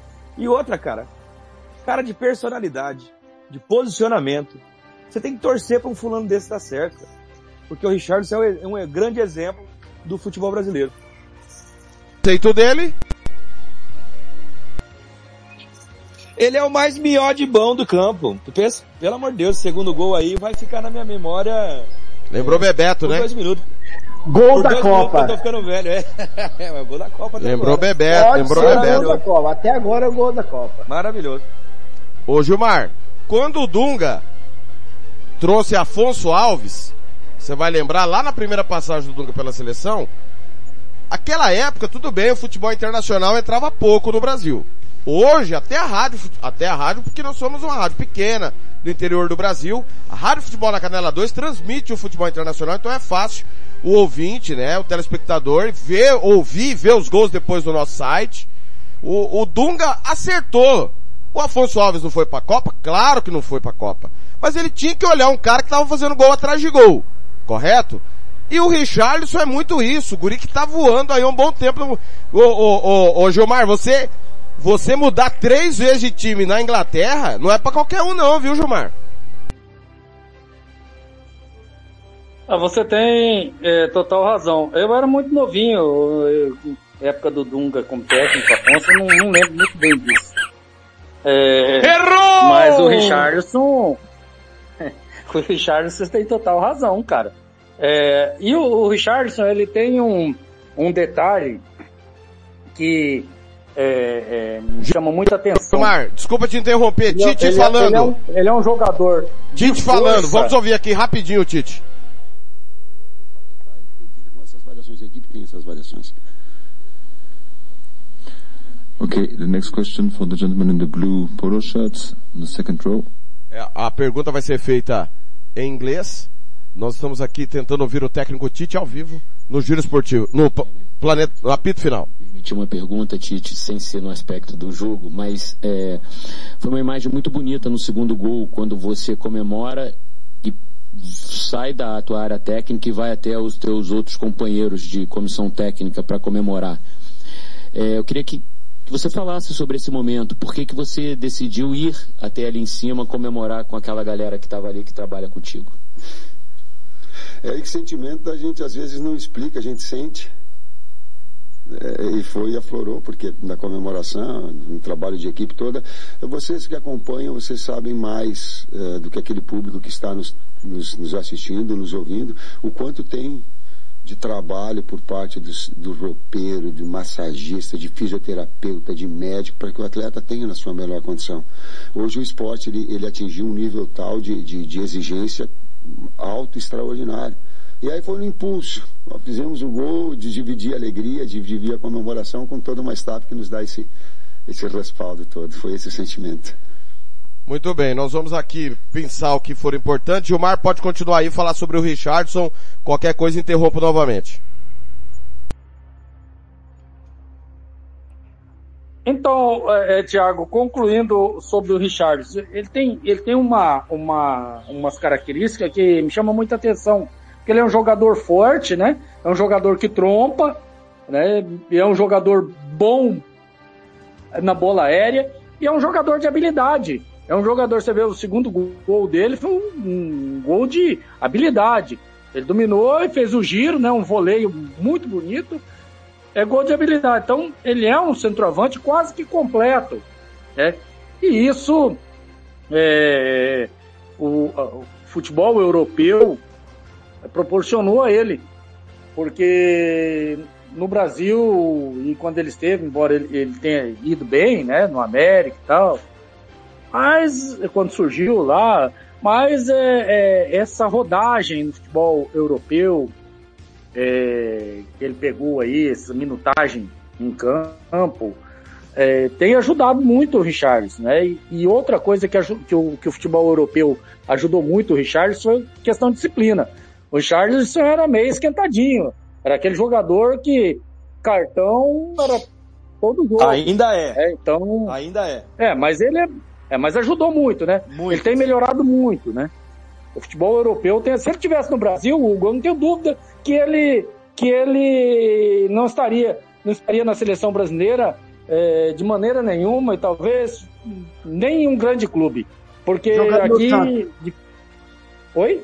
No- jogando no Santos. É, é, se ele tivesse jogando pelo Santos, aí ele estaria na seleção brasileira. Certeza, isso aí não tem dúvida. Certo. Mas é, é, o futebol europeu fez muito bem ao Richardson, né? E hoje, para mim, é, junto com o Vinícius Júnior, as notas mais altas da seleção brasileira. Sérgio Ropelli. Olha, Thiago, é, eu vou discordar em, em algumas partes com, com o nosso amigo Gilmar Matos. É, o, o, o Richarlison, ele, ele, não, ele é um jogador oportunista. Ele é um jogador que, que ele é um jogador de área, ele é um jogador que a bola apareceu ali, ele, ele vai concluir. Ele não é um jogador pivô, ele não é um jogador que vem construir a jogada e receber. Ele não é, ele não é um jogador, ele não é bom de cabeceio, isso está provado no, no futebol inglês. É, ele é um jogador assim, ele é oportunista. Ele é um jogador que se ela, ela a bola aparecer para ele perante o gol ali, ele vai construir a jogada, ele vai finalizar e ele pode fazer o gol. Mas ele, eu não acredito que seja um jogador que busca as alternativas que nem o Ronaldo Fenômeno, que nem o Romário construía jogada, que buscava, que recebia. Eu acredito que ele é um jogador oportunista. E isso ele provou hoje. Ele provou hoje isso na seleção brasileira. Ele é um jogador que quando a bola, no primeiro tempo, o, o Richardson não apareceu, camisa nova da seleção brasileira não apareceu. Mas no segundo tempo, quando a bola se aproximou e ele conseguiu administrar e concluir, ele fez os gols da seleção brasileira. estava bem posicionado no primeiro gol, no segundo gol foi oportunista, a bola veio para ele, dominou, conseguiu fazer a jogada e fazer o segundo gol, mas é um jogador que eu acredito que deve sair um pouco mais para buscar jogada, para participar mais da jogada para receber na frente. Então acredito que assim, é um jogador importante para a seleção brasileira? Sim, sem dúvida. É um jogador que vai ser muito importante no time do Tite nos próximos jogos. Bem, Tite segue falando, já já a gente vai pegar mais uma palavra do comandante brasileiro. O conceito dele, Hugo Carneiro, eu tô pegando o tempo de, de mexidas aqui. 30 do segundo tempo foi a primeira mexida dele, ou seja, ele mudou o jogo sem mexer com as peças, Hugo Carneiro. Conceito do técnico a, Adenor Leonardo Bach. Eu acho que eu fui, eu, eu, eu me precipitei e, e, e falei antes, né? De, sobre as substituições dele, de ter aprendido com, parece estar aprendendo com a Copa passada, né? E hoje em dia é assim, né, meu? Você tem cinco substituições. Futebol é dinâmico, igual o Gilmar falou e o Sérgio também. Você pode reparar que a maioria das substituições são do meio campo para frente, quase 100%. Por quê? Porque são os caras que tem que correr lá na frente, pensar e marcar também, né? Então normalmente as alterações são assim. Graças a Deus, se você olhar no banco, você fecha o olho, você coloca um cara e fala, caramba, estamos bem servidos. Então o Tite tá bem, eu acho que foi muito bem no jogo. Muito bem, Gilmar Conceito do Tite, que repito, mexeu no jogo quando já estava resolvido.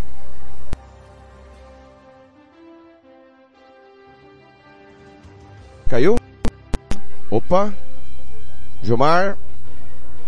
Microfone Oi, eu tinha caído, mas já. Perdão, pode Eu levantei de novo. Diga lá. Então, é, é o Tite, né? O, o, o Tite é o seguinte, é, é, todos nós criticamos e, e, e, é quase que unânime as críticas no, no Tite, porque ele é um, um técnico com muitas ideias sul-americanas. E os, e os jogadores nossos, da nossa seleção, são europeus. É, então a gente teste algumas críticas nesse sentido. Agora, dois pontos.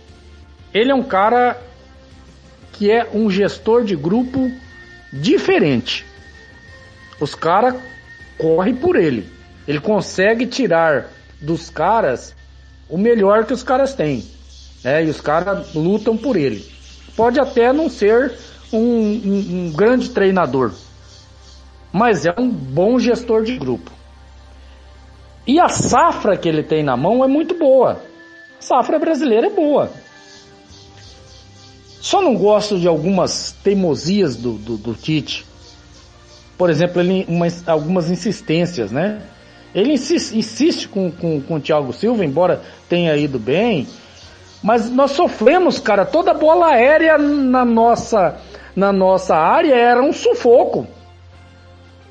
E nós sabemos que, que embora o Thiago Silva tenha um bom tempo de bola, é, é um jogador baixo para a posição. O Marquinhos também. O Militão não, já é um, um jogador de uma estatura melhor. É, é, tem um cabeceio defensivo melhor.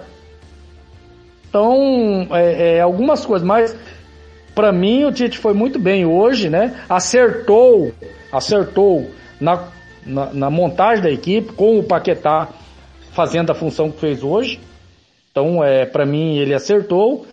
As substituições, acho que ele demorou um pouquinho para tirar o Neymar. Neymar deveria ter tirado um pouco antes, talvez até por conta de que o Neymar nem queria sair, o Neymar não é um jogador que gosta de jogar, tal, para não contrariar o seu craque, ele não tenha tirado.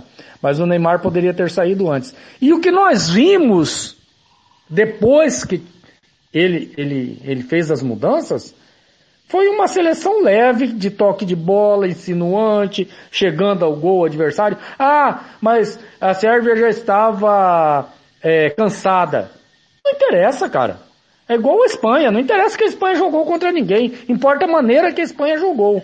E a seleção brasileira, é, é, após as, as mexidas, não caiu o ritmo, jogou muito bem, toques de bolas, chegou ao gol, poderia ter feito o terceiro, o quarto gol. O, o Brasil chutou é, um monte de bola na trave, umas defesas do goleiro, gols perdidos. Então, é, se a gente critica, a gente também e, é, é tem que dar mão à palmatória. Quando o cara acerta, você tem que elogiar. Acho que o Tite hoje foi bem.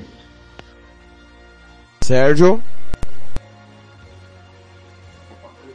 Tiago, é, acredito que hoje, é, depois das substituições que o Tite fez, que trocou o Neymar pelo Anthony, é, o Richarlison pelo Gabriel Jesus, o Vini Júnior pelo Rodrigo, acredito que o jogo já estava resolvido já, né? O Rodrigo teve várias oportunidades ali também, entrou bem no jogo, acredito que o Rodrigo é um, um, um jogador ali promissor, que pode entrar no, no, em um momento ali que a seleção brasileira pode é, precisar dele. O Martinelli não participou muito da, da, da, das jogadas, o Gabriel Jesus entrou somente para substituir o Richarlison, mas acredito que assim, o jogo já estava resolvido. O Neymar é, entrou pela, sua, pela contusão que teve, pela dor no tornozelo, o Anthony entrou, tentou algumas jogadas ali pela esquerda, mas eu acredito que o jogo já estava resolvido. O Tite mudou ali o Fred, né? Colocou o Fred no lugar do Paquetá, é, é, antecipou um pouco ali é, o Fred para jogar junto com o Casemiro e já segurar o resultado. Então administrou o resultado, é, os 2 a 0 que o Brasil já tinha, conforme as substituições. É diferente, o Thiago, quando o, o treinador ele faz alterações para o time buscar o resultado.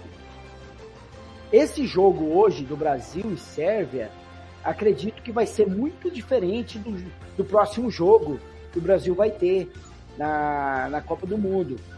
É, porque assim, oi. Faz uma pergunta importante aqui sobre o Qatar ao Tite.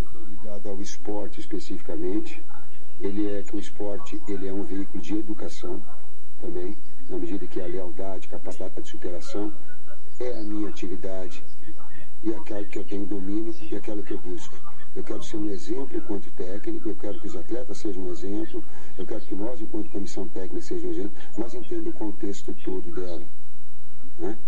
E quero sim, e luto para que haja sim, igualdade, qualquer que seja, que haja, uh, uh, uh, que não haja discriminação, qualquer que seja das, das áreas, luto e busco também mas eu tenho uma área específica da que eu posso e que eu a domino, e essa é do esporte. Eu quero ser um exemplo na minha atividade para poder inspirar, principalmente a garotada. Diz que nós, cascuda, a gente já tem, já tem os nossos, nossos princípios, as nossas, a nossa ética, mas tem uma série de garotada com que a gente pode, pode exemplificar. É essa eu quero me, me ater. Tá aí, diferentemente do técnico português que comanda a seleção do Irã, Carlos Queiroz, até por conta do contexto em que o Carlos Queiroz está, o Tite se posiciona, né, apoiando, obviamente, qualquer tipo de discriminação, Sérgio Ropelli, mas que ele prefere falar do esporte. Desculpa, Sérgio, pode continuar. Então, Thiago, hoje é, um, é, é uma análise atípica pela seguinte forma. O Tite, quando ele faz as substituições, o Brasil já está vencendo.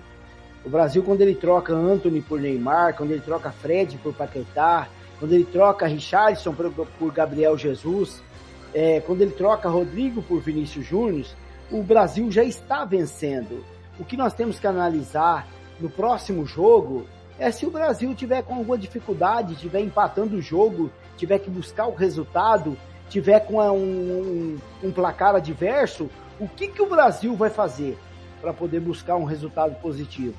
Então hoje o que nós observamos é que o Tite, quando ele faz as substituições, ele já está com um placar positivo 2 a 0. Então ele aí ele sim ele faz as substituições.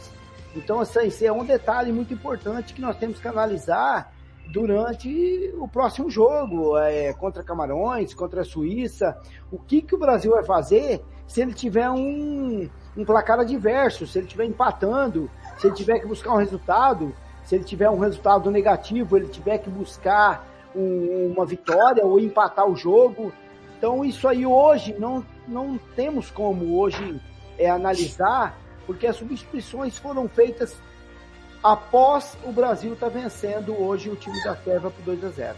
Thiago. Informação põe no ar. Tá, é o seguinte, primeiro parabéns ao Tite Tem uma galera chata que quer lacrar aí, precisa, precisa jogar bola primeiro, Alemanha. Pra depois vir encher o saco dos outros, Alemanha. Entendeu? Os caras querem lacrar, falar bonitinho, coisinha bonitinha, e esquece o principal, que, é, que eles estão lá para jogar futebol. Tite tá certinho, não tem que ter discriminação não, ponto. Mas ficar lacrando também é chato pra caramba. Perguntem pro Tite as coisas que ele foi lá fazer, gente. Negócio de, de, de preconceito, essas coisas, é com a galera do Qatar e com a FIFA. Quem ordenou a Copa ser na, na, no Qatar foi a FIFA. Tem que perguntar pros caras da FIFA, entendeu? Dito isso, é, as alterações do Tite, é, são para quebrar o gelo, gente. É, É, todo ô, mundo Hugo, sente a estreia da Copa. Falando nisso, eu, que- eu queria Todo que você falasse. Queria que você falasse, inclusive vou, vou, vou dizê-las aqui. Fred aos 30, no lugar do Paquetá.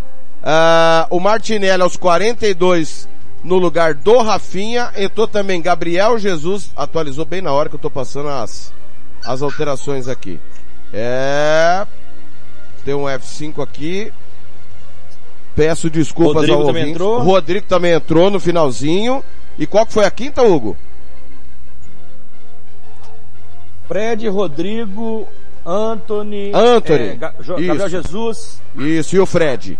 É, qual dessas foi a melhor na sua É, opinião? Ou se nenhuma mudou? Eu gosto do Fred, cara, mas pra mim o melhor, assim, que, que aproveitou melhor essas mudanças, o Rodrigo participou mais do jogo, né? É, o Rodrigo se movimentou melhor. Agora, as substituições, no caso, é, são pra quebrar o gelo. A gente sofreu muito no primeiro tempo. Aliás, todo mundo fala de estreia de Copa do Mundo. Você vê o Ricardinho que jogou Copa do Mundo, Zé Roberto, todos os caras, Pelé, todos os caras falam de de estreia de Copa do Mundo, que é tenso, ansioso ali e tal, né? Primeiro tempo nosso foi assim. Então, já ganhando o jogo, o Tite foi lá e colocou os guris falando assim, moçada, entra ganhando, entra ganhando 2 a 0 já quebra esse gelo aí, porque eu posso precisar de vocês. De repente ele pode ter que não colocar o Neymar pra jogar, e aí? O guri já quebrou o gelo eh, estreando na, na, na, na Copa, né, Thiago e amigos? Então, assim, eu acho que, se vocês perceberem, não tinha como mudar antes, porque o Brasil tava apertando a Sérvia e tava perdendo chances. Mas já tinha gente no aquecimento. O Anthony já tava no aquecimento, entendeu? Assim, ele ia mudar. Aí, graças a Deus, aconteceu o gol. E, e, aliás, eu preciso lembrar que a defesa do goleiro da Sérvia foi uma defesaça. Porque todo mundo esperava que o Neymar ia continuar jogado, o Vini veio, se meteu e bateu de primeira. Ele defendeu a bola no chão ali, cara, pra onde dava, né? Daí o Richardson aproveitou como centroavante e fez o gol. Preciso lembrar da defesa do goleiro da Sérvia, que foi espetacular também. Gilmar, a única que teve que ser por é, contusão foi a do Neymar, que entrou o Rodrigo, é, desculpa, é, o Anthony, desculpa, a única foi do Anthony, no lugar do Neymar, machucado. As outras todas por opção, Fred, Martinelli, Anthony, Rodrigo e Gabriel Jesus. Alguém fez diferença ou não? Só manteve o ritmo? Eu vou é, é, concordar com o Hugo aí que o Rodrigo aproveitou bem, é, é, arrematou pro gol, é, parece que é um jogador que está é, mais preparado para jogar um jogo aí e entrar na partida na, na seleção brasileira. Mas é, gostaria de, de, de, de fazer um comentário aí sobre é, estreia. Cara, é uma Copa do Mundo. Todos os jogadores têm consciência de como o brasileiro gosta de futebol e torcem pela seleção brasileira. E não é fácil, cara. É, quem jogou futebol aí, e principalmente futebol, é, é, futebol profissional, vou dizer uma coisa para vocês. Cara, uma estreia não importa se é um campeonato municipal, estadual, nacional, ou qualquer que seja. Cara, você vai estrear, cara. É complicado. Até você se encontrar dentro de campo, até você é, é, tirar aquele, quebrar esse gelo aí que o Hugo falou, tem uma, tem uma, um, uma, um tempo, cara. Não é, é, chegou, já entrou, vai, vai comandar o jogo, não. Eu vou, vou citar um exemplo aí, rapidinho aí, só para dar uma, uma ilustrada, para você ter uma ideia de como que uma estreia é complicada. Sou veterano, jogo aqui no meio dos veteranos, foi convidado a jogar aí em Campo Grande no, no Rádio Clube, pelo, pelo time de boleiro aí, o pessoal do Moneybet lá, o time do, do Dr. Marquinhos. Cara, cheguei lá, ó, Gilmar, você vai, entre, nunca tinha jogado com os caras, nunca, não conhecia a, a maioria. Pô, Gilmar, você vai entrar jogando aqui, você joga por aqui, jogo. Cara, até os 10, 15 primeiros minutos, cara, eu tava perdido em campo, ó, veterano. Cara, brincadeira, campeonato de, de amigos. E eu imagino uma seleção brasileira e garotos, cara. Você imagina um Rafinha, é, como que não, não, não, estava nervoso? Você imagina aí um Vinícius Júnior, por mais que jogue no Real Madrid.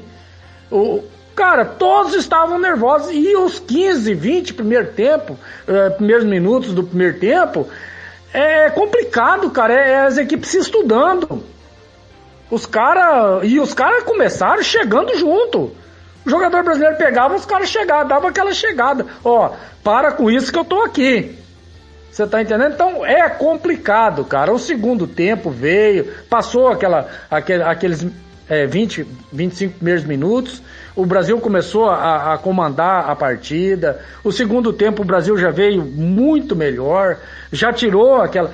E, e, e o, o Hugo disse bem aí é, quanto ao Tite, no que o Tite fez. Colocou os garotos, porque dava para colocar, os garotos corresponderam, saíram de campo com a sensação, ó, eu posso entrar no time, que eu vou dar conta. Então isso é importante para o grupo. O Brasil começa a não formar só um Perfeito. time, mas formar um grupo. E é importante isso, cara porque amanhã nós não, ter, não, podemos não ter o Neymar, pô, eu tenho ali um Rodrigo, eu tenho ali é, um Anthony, eu tenho ali um outro jogador que pode, fazer a função dele, pode assumir esse protagonismo. Você tá entendendo? Então aí é que se forma uma grande seleção com um grande elenco. Richardson falando, vamos ouvir aqui rapidamente ao vivo no apito final. Eu fiz um lá no Everton também, parecido. Hoje eu tive a oportunidade de virar um voleio ali, né? Foi um gol muito, muito bonito. Acho que é um dos mais bonitos assim, da minha carreira, por, por ser em Copa do Mundo também, né? Por ser é, um jogo tava muito difícil pra gente. Então acho que foi um dos gols mais bonitos que eu fiz na minha carreira.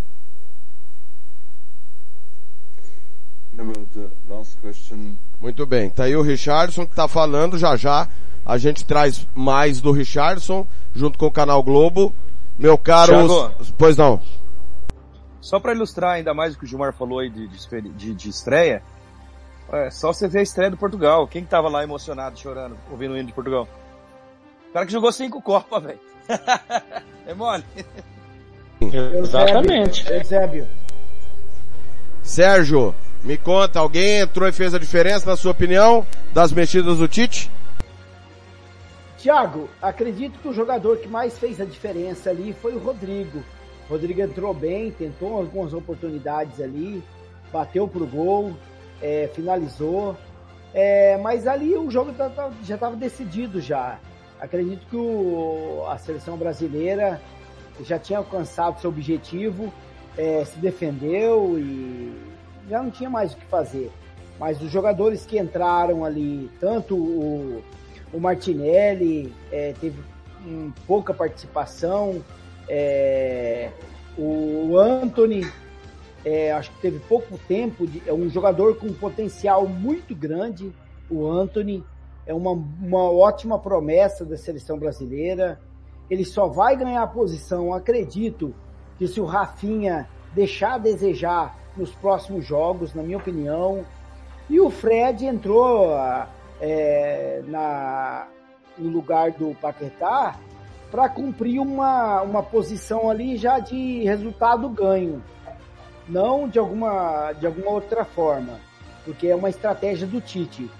Então eu acredito que o Rodrigo fez a diferença ali, é, é, é, aproveitou a oportunidade, é, finalizou para o gol, mas é, os jogadores que entraram, Thiago, foram mais reposições assim para amenizar o jogo e permanecer nos 2 a 0 e finalizar.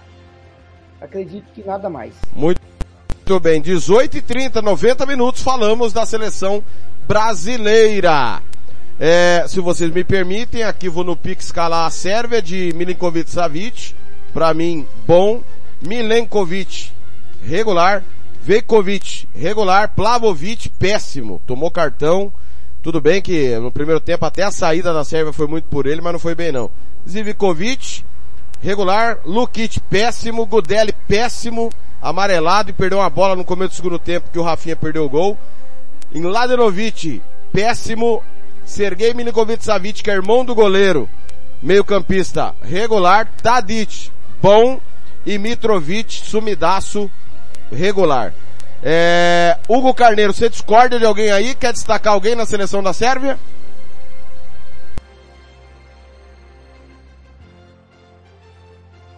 Hugo caiu? Opa! Opa, opa, atualizou aqui o... Peço desculpas aqui, é o Mit que atualizou sozinho. Já já Hugo Carneiro, Gilmar Matos e Sérgio Ropelli. Eu que caí, eu nunca vi isso. Eu que caí da transmissão. Cadê os meninos? Caiu a transmissão. Os meninos já já voltam. Caiu a transmissão. Já já os meninos voltam no mesmo link. É o apito final ao vivo. Aqui na Rádio Futebol na Canela, também na Rádio Futebol na Canela 2, através dos aplicativos de áudio CX Rádio, Radiosnet, YouTube e Facebook. E aí? Sérgio voltou, caí aqui, mas... Sérgio, você me escuta? Eu, tô. eu te escuto. Muito bem. Sérgio está me ouvindo então. Oh, eu não sei se vocês ouviram eu conceituar a Sérvia, Sérgio. É, alguém na Sérvia você destaca? Opa! Reiniciou de novo. Deixa eu fechar aqui. Eu vou fechar aqui o Meet e abrir novamente. Pequeno problema técnico aqui durante o nosso ao vivo. Coisas do ao vivo às 18h32. Eu vou voltar pro link para poder ter, a gente continuar aqui o apito final, né? Afinal de contas, estamos ao vivo. Coisas do ao vivo, meus amigos do Brasil. E a gente vai pedindo desculpa já já os meninos comigo para voltar cada um com a sua opinião de dois para o Brasil, zero para a Sérvia. Já já o Carneiro e Gilmar Matos. Coisas da internet brasileira. É... Em nome sempre de Lava Jato 007, EAG Consultoria, o Casarão Churrascaria Grill, Banda Ivana e Ofício Despachante. É... Tô aguardando Hugo Carneiro e o Gilmar Matos. Pequeno problema deu no nosso link, né? É, mas já já os meninos vão voltar pra gente continuar o apito final. Coisas do ao vivo. Pedimos desculpas aqui, o, o link derrubou a nossa, os nossos comentaristas. Muito bem. Já já eles de volta aqui com o nosso apito final. Rapidinho intervalo. Barbearia Velho Barreiros Rua Cogo, 1415, em frente à Escola Carlos Drummond, no bairro Vila Maior, em Anastácio. Aberto de segunda a sábado, das 8 às 7 da noite. Bronze Sat. Atualização de receptores, apontamento para qualquer satélite, instalação de antenas, configuração e suporte a diversas marcas. 99294 7028. Fale com Alessandro. Estância Nascimento, o seu espaço para festas e eventos em Nova Dradina. Telefone 67 99986 6695.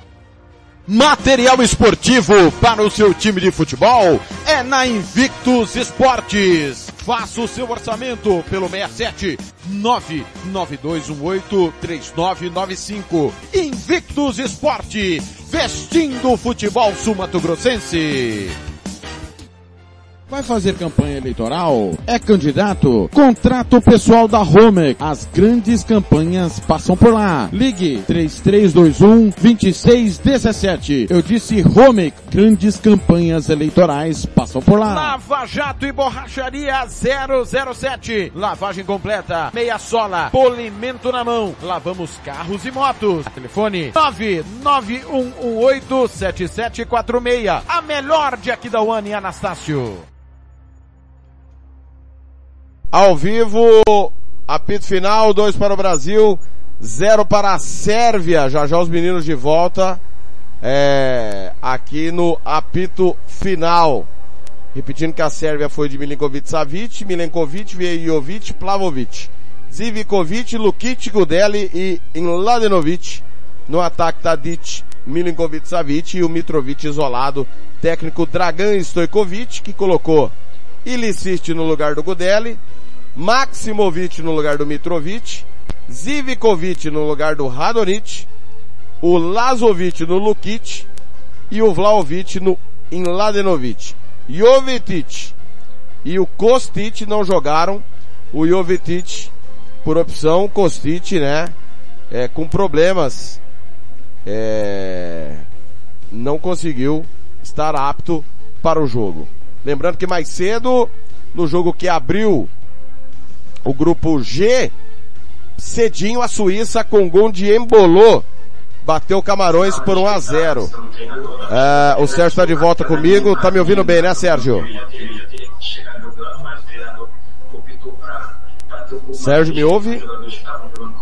Opa, eu fechei o microfone aqui. É, tá, tá tudo doido aqui. Sérgio tá me ouvindo, né, Sérgio? Sim, tô te ouvindo. Muito bem, agora sim o Sérgio voltou. Você destaca alguém da, da seleção da Sérvia, meu caro, o, o Sérgio Ropelli? Tiago, acho que não houve destaque não, viu? É, o time da Sérvia, é, houve muitos cartões ali, né? O, o Pavlovic, é, Gudjovi, é, Lu, Lu,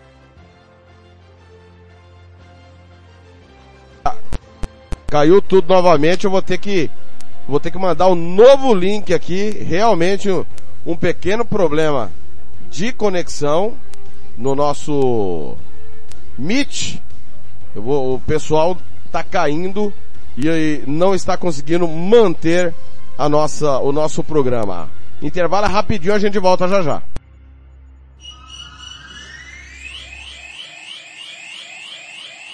Rádio Futebol na Canela. Aqui tem opinião. Vitória Tintas.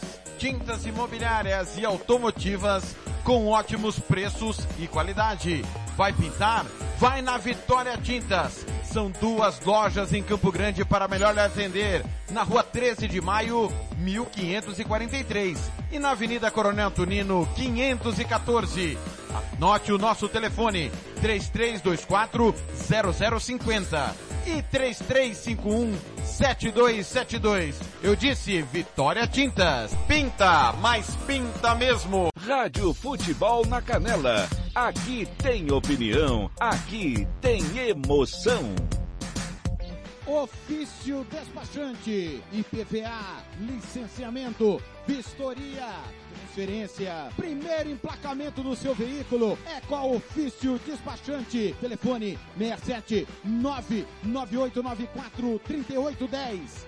Eu vou repetir, 67 99894 3810. Tudo para o seu automóvel é com a Ofício Despachante. Rádio Futebol na Canela. Aqui tem opinião. RPR Cursos Preparatórios para Concursos. Públicos Militares, Enem. Aulas particulares de redação em português. Aula de conversação em português para estrangeiros.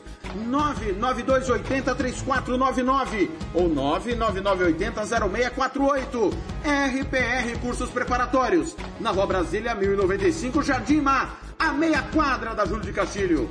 RPR Cursos Preparatórios. Rádio Futebol na Canela. Aqui tem opinião. Refrico Tubaína. Tiago Lopes de Faria. Tô de volta, agora sim, vamos ver se firma o negócio aqui que caiu tudo. Christian Camilo tá de volta também, Sérgio Ropelli também. Sérgio, vamos ver agora se firmou. Sérgio, como é que você viu, você tava reclamando, muitos cartões da seleção serve, é isso?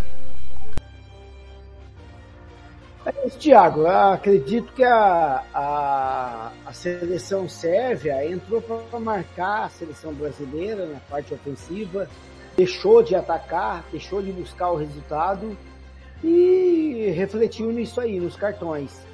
É, mas eu acredito que eu já pensava nisso aí, que a, a seleção sérvia iria realmente marcar a seleção brasileira e isso ia acontecer. Então, assim, deixar de jogar contra a seleção brasileira, ou você perde, ou você acaba sendo goleado. Então, assim, eu acredito que as seleções que vão enfrentar o Brasil têm que sim jogar de igual para igual para buscar um resultado melhor. Porque se jogar como a Sérvia jogou hoje, o Brasil vai sim sair melhor do, do da partida, o Thiago. Muito bem. Christian Camilo, sua impressão na Sérvia, alguém se destacou?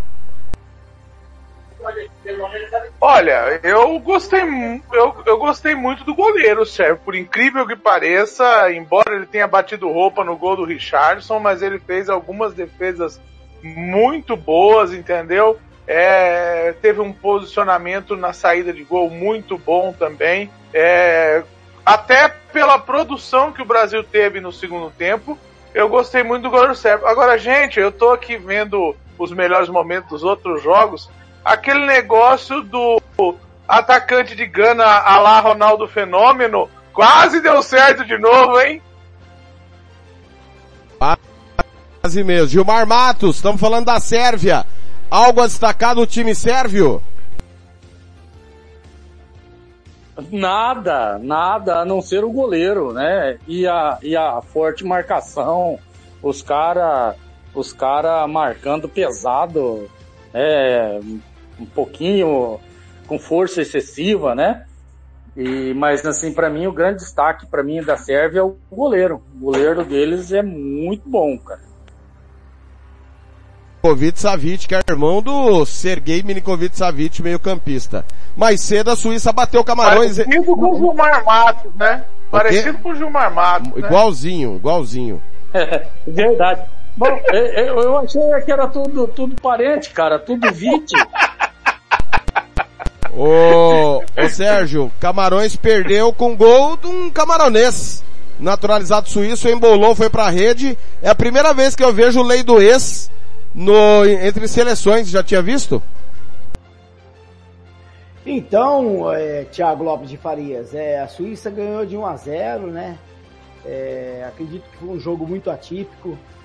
É, um jogo que, curiosamente, para a seleção brasileira, que esperava algo mais de alguma, alguma dessas seleções é, não demonstrou é, é preocupação para o Tite.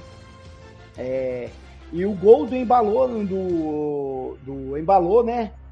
Jogador que foi naturalizado. Embolou, né?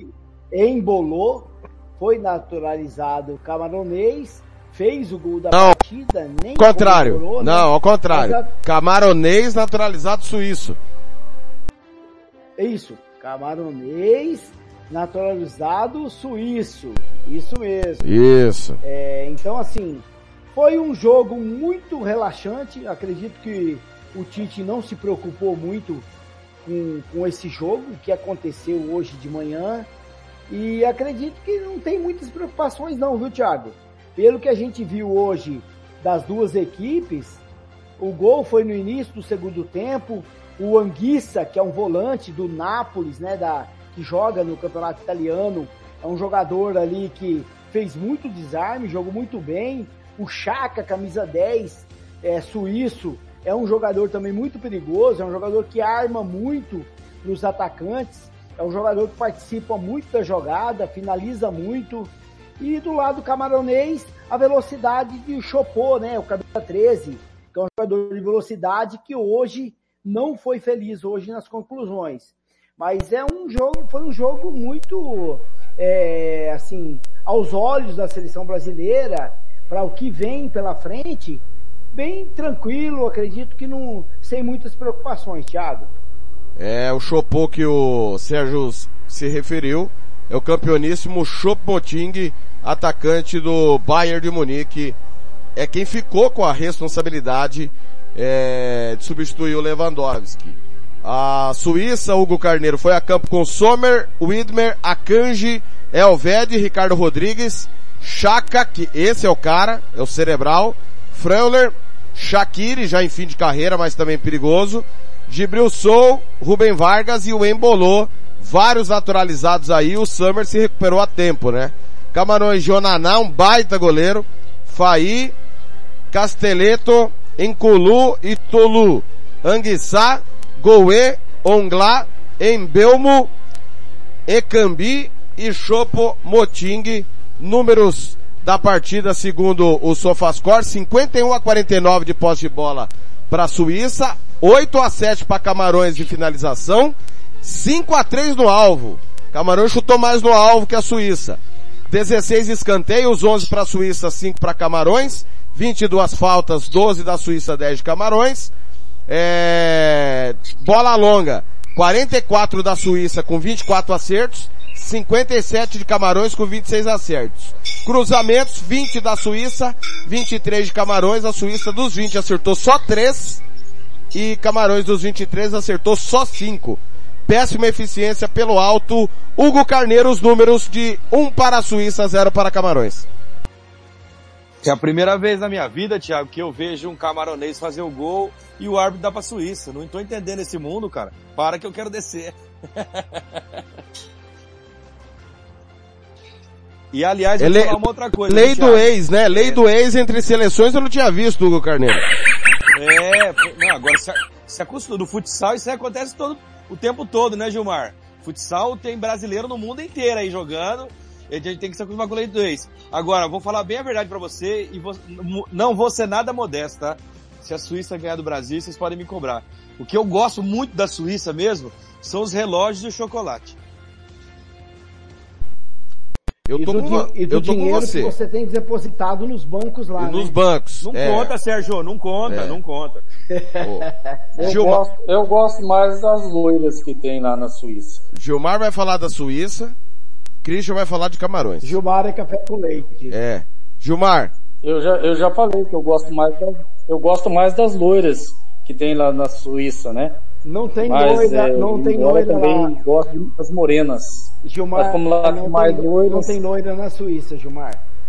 Não É. tem? não. Não. Poxa vida. É na Suécia. agora, então, é na. Suécia. Olha, é, Ô Gilmar, é o seguinte, o goleiro é bom, o Summer Ah. é muito bom goleiro, o Chaka é o cerebral, toda a bola passa por ele, Ricardo Rodrigues é um bom lateral esquerdo, e o Shaqiri já tá em fim de carreira. O Embolô é o homem gol, teve algumas oportunidades hoje, mas eu tô com o Hugo Carneiro, embora o Brasil não tenha vencido a Suíça na última Copa, eu não sei eu, na boa, com todo respeito, e acho que ninguém mais respeita o adversário do que eu, é, se tratando de qualquer competição.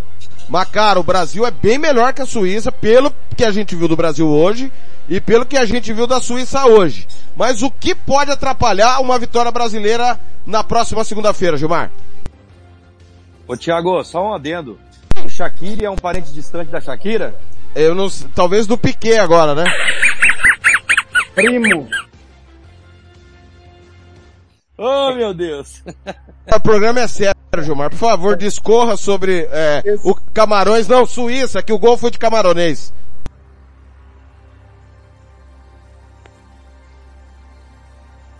O Gilmar caiu? Alô, Gilmar, abre o microfone. Não, caí não, tô Aí, aqui. agora sim. Pois Eu não, tô, tô aqui, discorra. eu tô aqui. Eu tô aqui. É que, é que eu não sei, cara, se eu comento, se eu peço autógrafo, cara, Hugo, Sérgio, agora o Christian Camilo, cara, eu, eu fico meio, fico meio, meio envergonhado aqui no meio dessa galera é, tão especial, né, cara? Olha, é, Thiago, a grande realidade é o seguinte, a Suíça é um bom time. É um bom time. Começa com um bom goleiro. O setor defensivo da, da, da, da Suíça é um setor defensivo bem compacto. Um meio campo de pouca criatividade, mas de muita marcação. Né? E o parente da Shakira lá, o Shakiri, é um jogador que se a bola chegar, ele, ele sabe o que faz. É, então, é, o Brasil tem que tomar cuidado, sim. Sim. É, Camarões. Camarões, cara, eles até achei que Camarões ia ganhar o jogo, cara. Começou melhor que a Suíça. Estava melhor. Porém, você é, sabe aquele, aquele jogo que dá a impressão daquele, daquela, daquele falso domínio de partida? Era isso que eu sentia em Camarões. Pô, Argentina Camarões e Arábia Saudita. Argentina Ex e Arábia Saudita. Exatamente, exatamente. Você foi bem, igualzinho. Por exemplo, a Argentina estava naquele falso é, domínio, falso domínio, fez o gol, mas você sentia que a hora que o, o, o adversário ia para o ataque, ele ia fazer o gol. Assim que eu estava pensando em, em Camarões e Suíça. Camarões ia ao ataque, ia ao ataque, ia ao ataque, mas a seleção que estava é, é, centrada dentro de campo, estava é, é confiante, estava é, com o domínio do, da, da, do, seu, do seu emocional, era a seleção suíça. E não deu outra, cara. Apareceu a oportunidade. E aí, meu amigo, não, não dá. E outra, esse negócio, ah, o camaronês, ele não. Ele é, ele tá na Suíça, ele não. Ele, eu tenho, eu, rapaz, eu tenho uma, uma, uma restrição de jogador que faz um gol e não comemora, que, cara, não dá. Cara, se ele gosta de Camarões, por que, que ele não tá jogando em Camarões, cara? Por que ele não tá jogando na seleção dele? Ah, não vou comemorar porque a minha seleção. Cara, o maior, a maior demonstração de amor que você tem é, pela sua seleção é jogar por ela. Agora não, não vou comemorar. Ah, eu vou fazer um gol contra o Santos, eu não vou comemorar. Bom, então não joga no outro time, joga no Santos. O Luan, Sabe, Luan, então, Luan, Luan, o Luan já falou. O Luan, o Luan já falou que se o Luan fizer gol pelo Corinthians contra o Santos, Santos ele não vai, ele não vai comemorar, Gilmar. Gilmar, pelo amor de Deus, não fala do Santos que o TLF não gosta. Ô Gilmar, você me ouviu? Verdade. O Luan, o Luan, se fizer gol pelo Corinthians contra o Santos, ele falou que não vai comemorar em respeito. Ah, o Luan, o Luan tinha que ter respeitado o Santos, não fazendo as coisas erradas que ele fez lá no tempo que passou por lá. Pula. Ô Christian, Camarões é só força, Christian? O Brasil deve se preocupar?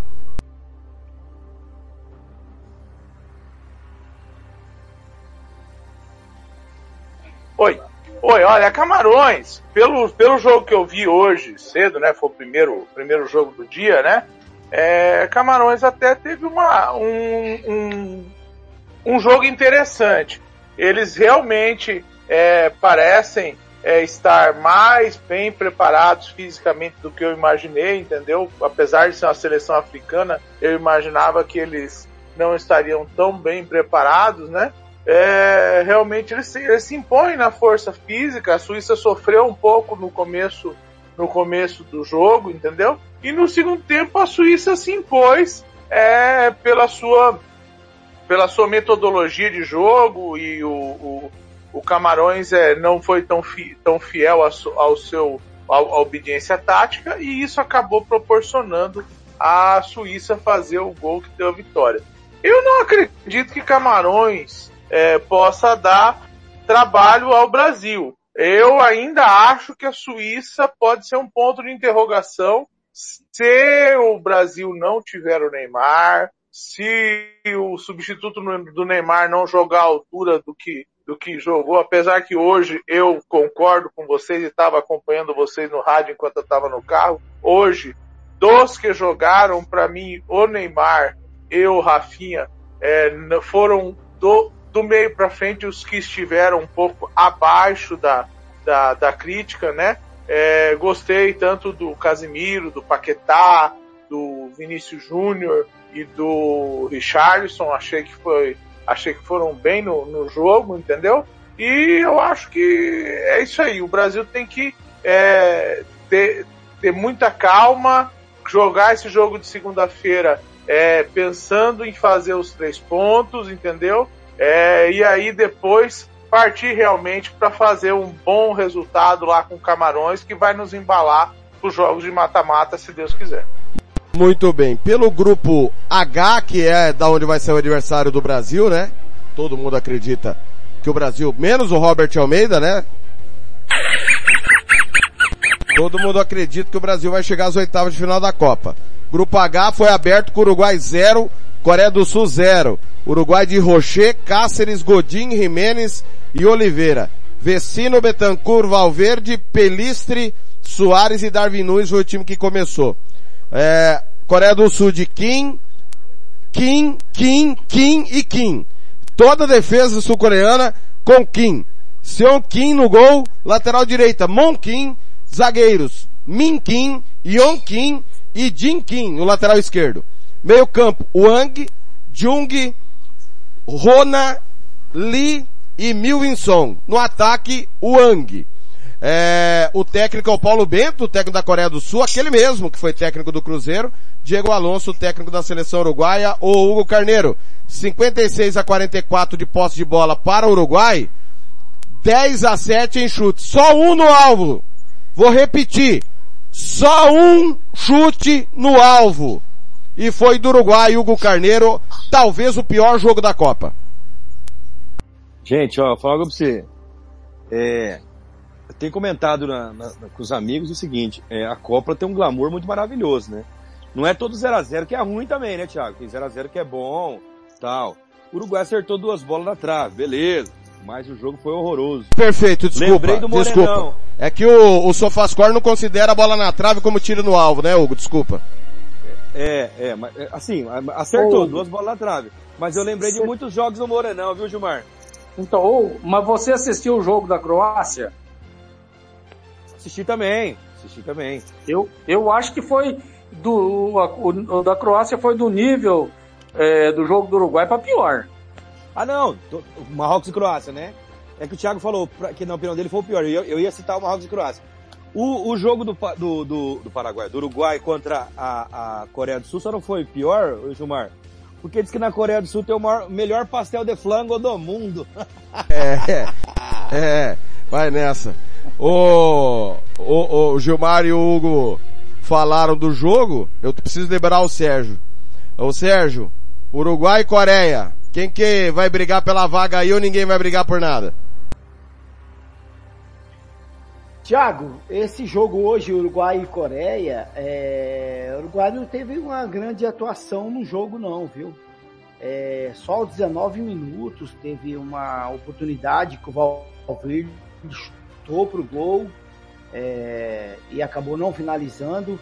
É... Depois a Coreia teve uma grande oportunidade é... com o jogador lá, o camisa 16, a bola passou por cima do gol e poderia ter abri- aberto o placar, mas nisso ficou nisso aí. Grande promessa, Uruguai, grandes jogadores hoje na seleção uruguaia é, experientes, como Cavani, Luiz, é, Luiz Soares, é, o Godin acertou uma bola na trave depois de escanteio no final do, do primeiro tempo e não saiu disso. O Uruguai não conseguiu é, vazar a defesa do, da Coreia e acabou se deparando com um empate de 0 a 0. Então o Uruguai ficou devendo, poderia ter, ter ganho a partida, né? Houve uma oficialidade maior do Uruguai, mas não conseguiu é, fazer o gol. Acabou é, a- o Godinho acertando a trave, o Valverde é, de um chute de fora da grande área passou muito perto e, e acabou nisso aí, 0 a 0 hoje e o Uruguai vai ter que buscar a classificação ainda nos próximos dois jogos. Não tá fácil, Uruguai, Uruguai é, jogando hoje com jogadores aí experientes, né? Como Cavani entrando no segundo tempo, Luiz Soares, é, Valverde. Não colocar o, o, o Arrascaeta para jogar, isso é um absurdo. Machucado, né? O não, mas o Arrascaeta tá na Copa do Mundo, ele tá no banco de reserva. Então, assim, se ele tá machucado, ele não deveria nem ir, né?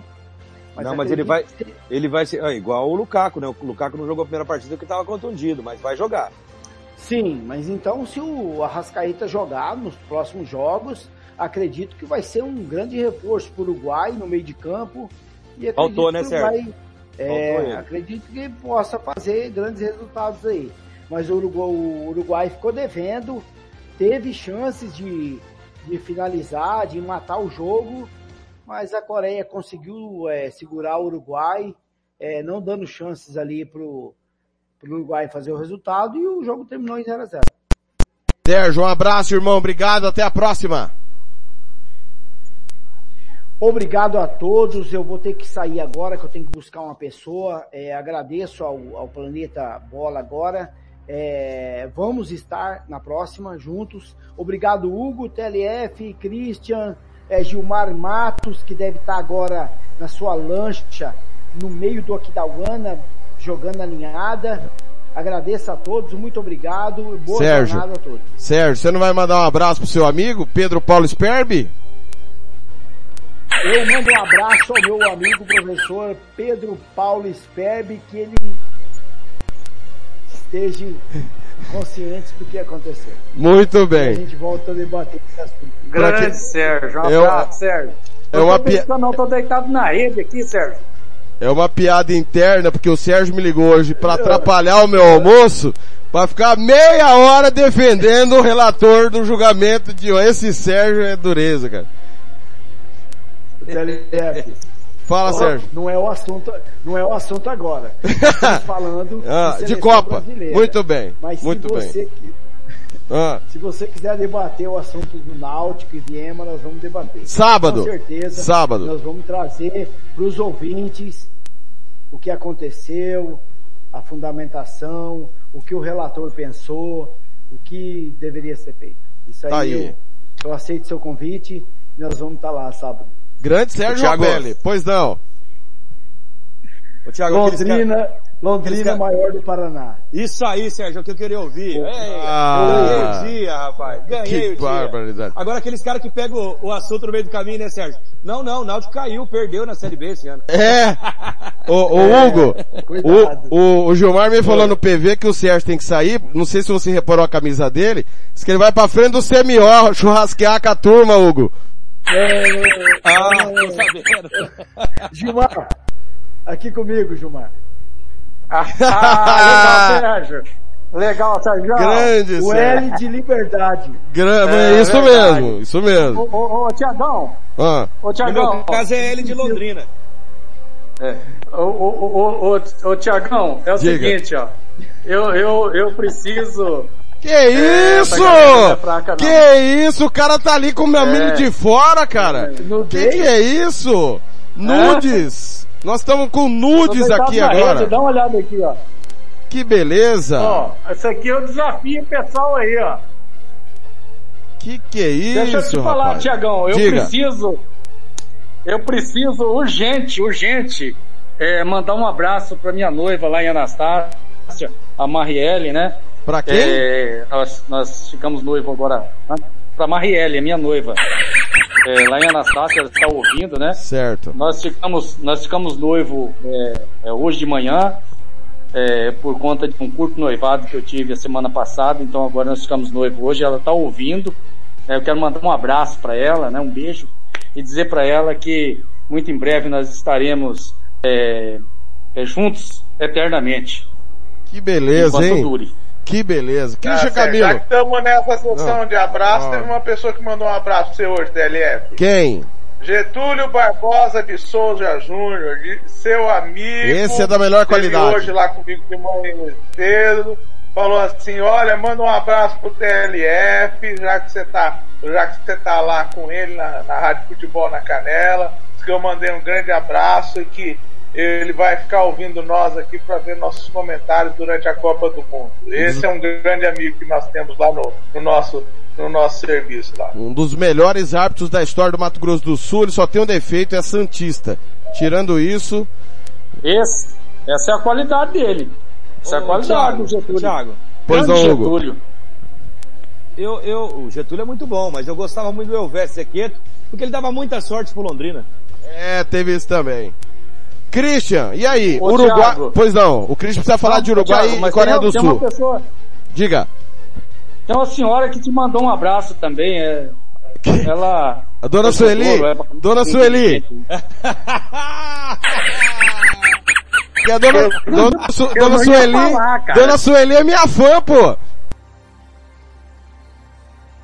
Vocês são traíra demais. Tem que mandar um abraço pro amigo do, do Sérgio, que é o relator do processo. Sábado, o Sérgio que tá entrando de cabeça nessa questão desportiva, né? O Sérgio Ropelli vai explicar. Tem um imperador que te mandou um abraço também. Quem é? Júlio César. O imperador. Júlio César. Muito bem. O Sérgio vai explicar por que que o relator foi pelo caminho que foi. É um entendimento jurídico do Sérgio, não, não significa que está certo ou errado, tá? É só pro ouvinte e para nós também, que somos leigos, entenderem por que que o relator foi pelo caminho que foi na condução do, do julgamento do Náutico ontem, que o IVM irá recorrer. Christian Camilo, Coreia do Sul ou Uruguai? Em quem você aposta? Não aposta ninguém. Olha, eu vou botar uma pulga atrás da orelha aí, viu? Diante do jogo medíocre entre Coreia do Sul e Uruguai hoje, e eu esperava mais do Uruguai, não tanto da Coreia do Sul, é, e do bom jogo que houve entre Portugal e Gana hoje, eu tô achando que Gana tem condição de passar por Coreia do Sul e Uruguai, viu? Eu, eu gostei muito do futebol de Gana hoje, uma seleção jovem, uma seleção de, é, de, um, de um futebol leve, entendeu? Portugal teve dificuldade no seu jogo hoje, não foi um jogo fácil para Portugal hoje, e eu estou apostando que Gana pode surpreender Uruguai e Coreia do Sul. Hugo, o Gana foi operada pela arbitragem, cara. Eu não sei. Eu entendo que o VAR não chamou o árbitro do jogo porque era uma questão interpretativa, mas na boa, se aquilo lá é pênalti, velho, tem que parar. Com todo respeito, Hugo. Portugal ganhou por um erro de arbitragem. Teve um, um momento do segundo tempo muito bom. Gana realmente deu trabalho, mas para mim o pênalti decidiu o jogo. Eu também achei que não foi pênalti não. E há uma coisa que tem me chamado a atenção, cara, desculpa falar isso, mas como os árbitros da Globo erram, né, os, os lances, né, eles falam uma coisa, os juízes dão outra, né? Os, todos os jogos que eu tô vendo estão fazendo isso. Impressionante. Aí eles culpam os nossos árbitros aqui, eles também estão errados também. Agora, Portugal me engana, hein? Portugal me engana. do Santos, ô Gilmar, não pode deixar o Rafael Leão no banco, cara. O Rafael Leão está para Portugal como o Vinícius Júnior está para o Brasil nesse momento. O craque, a esperança não é ele. Mas o que ele está jogando é uma barbaridade. E você também acha que Portugal foi beneficiado pela arbitragem, Gilmar?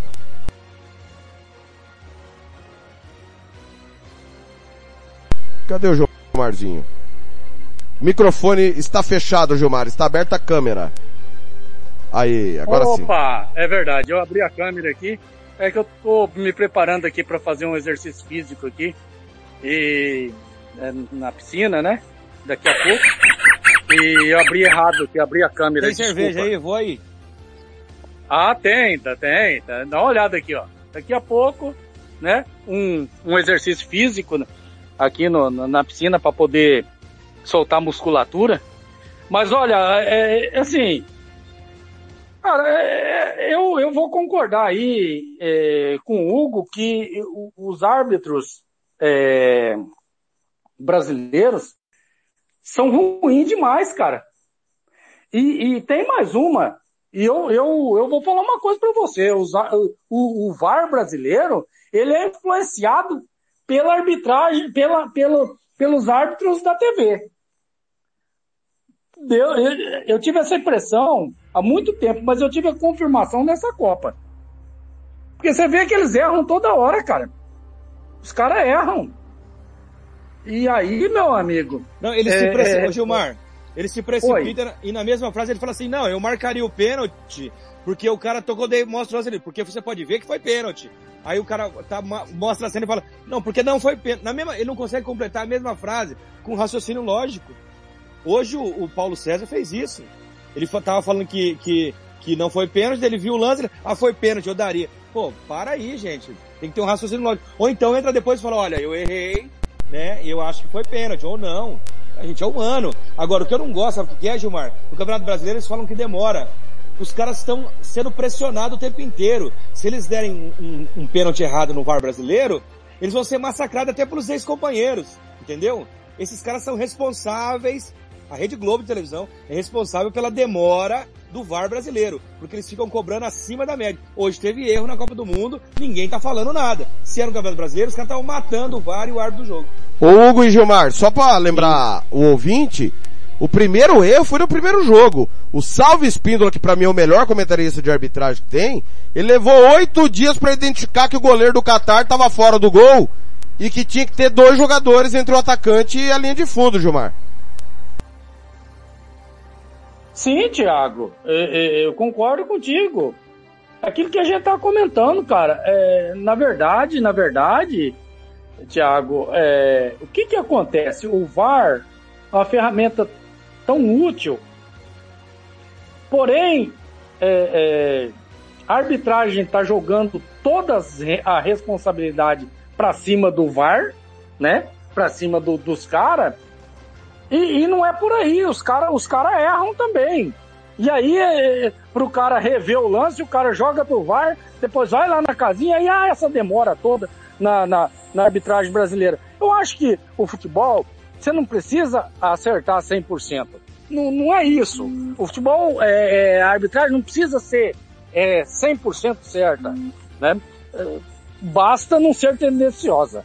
O, o, o VAR é útil, é bom, é, para corrigir mas, cara, o árbitro tem que parar de jogar toda a responsabilidade para cima do VAR.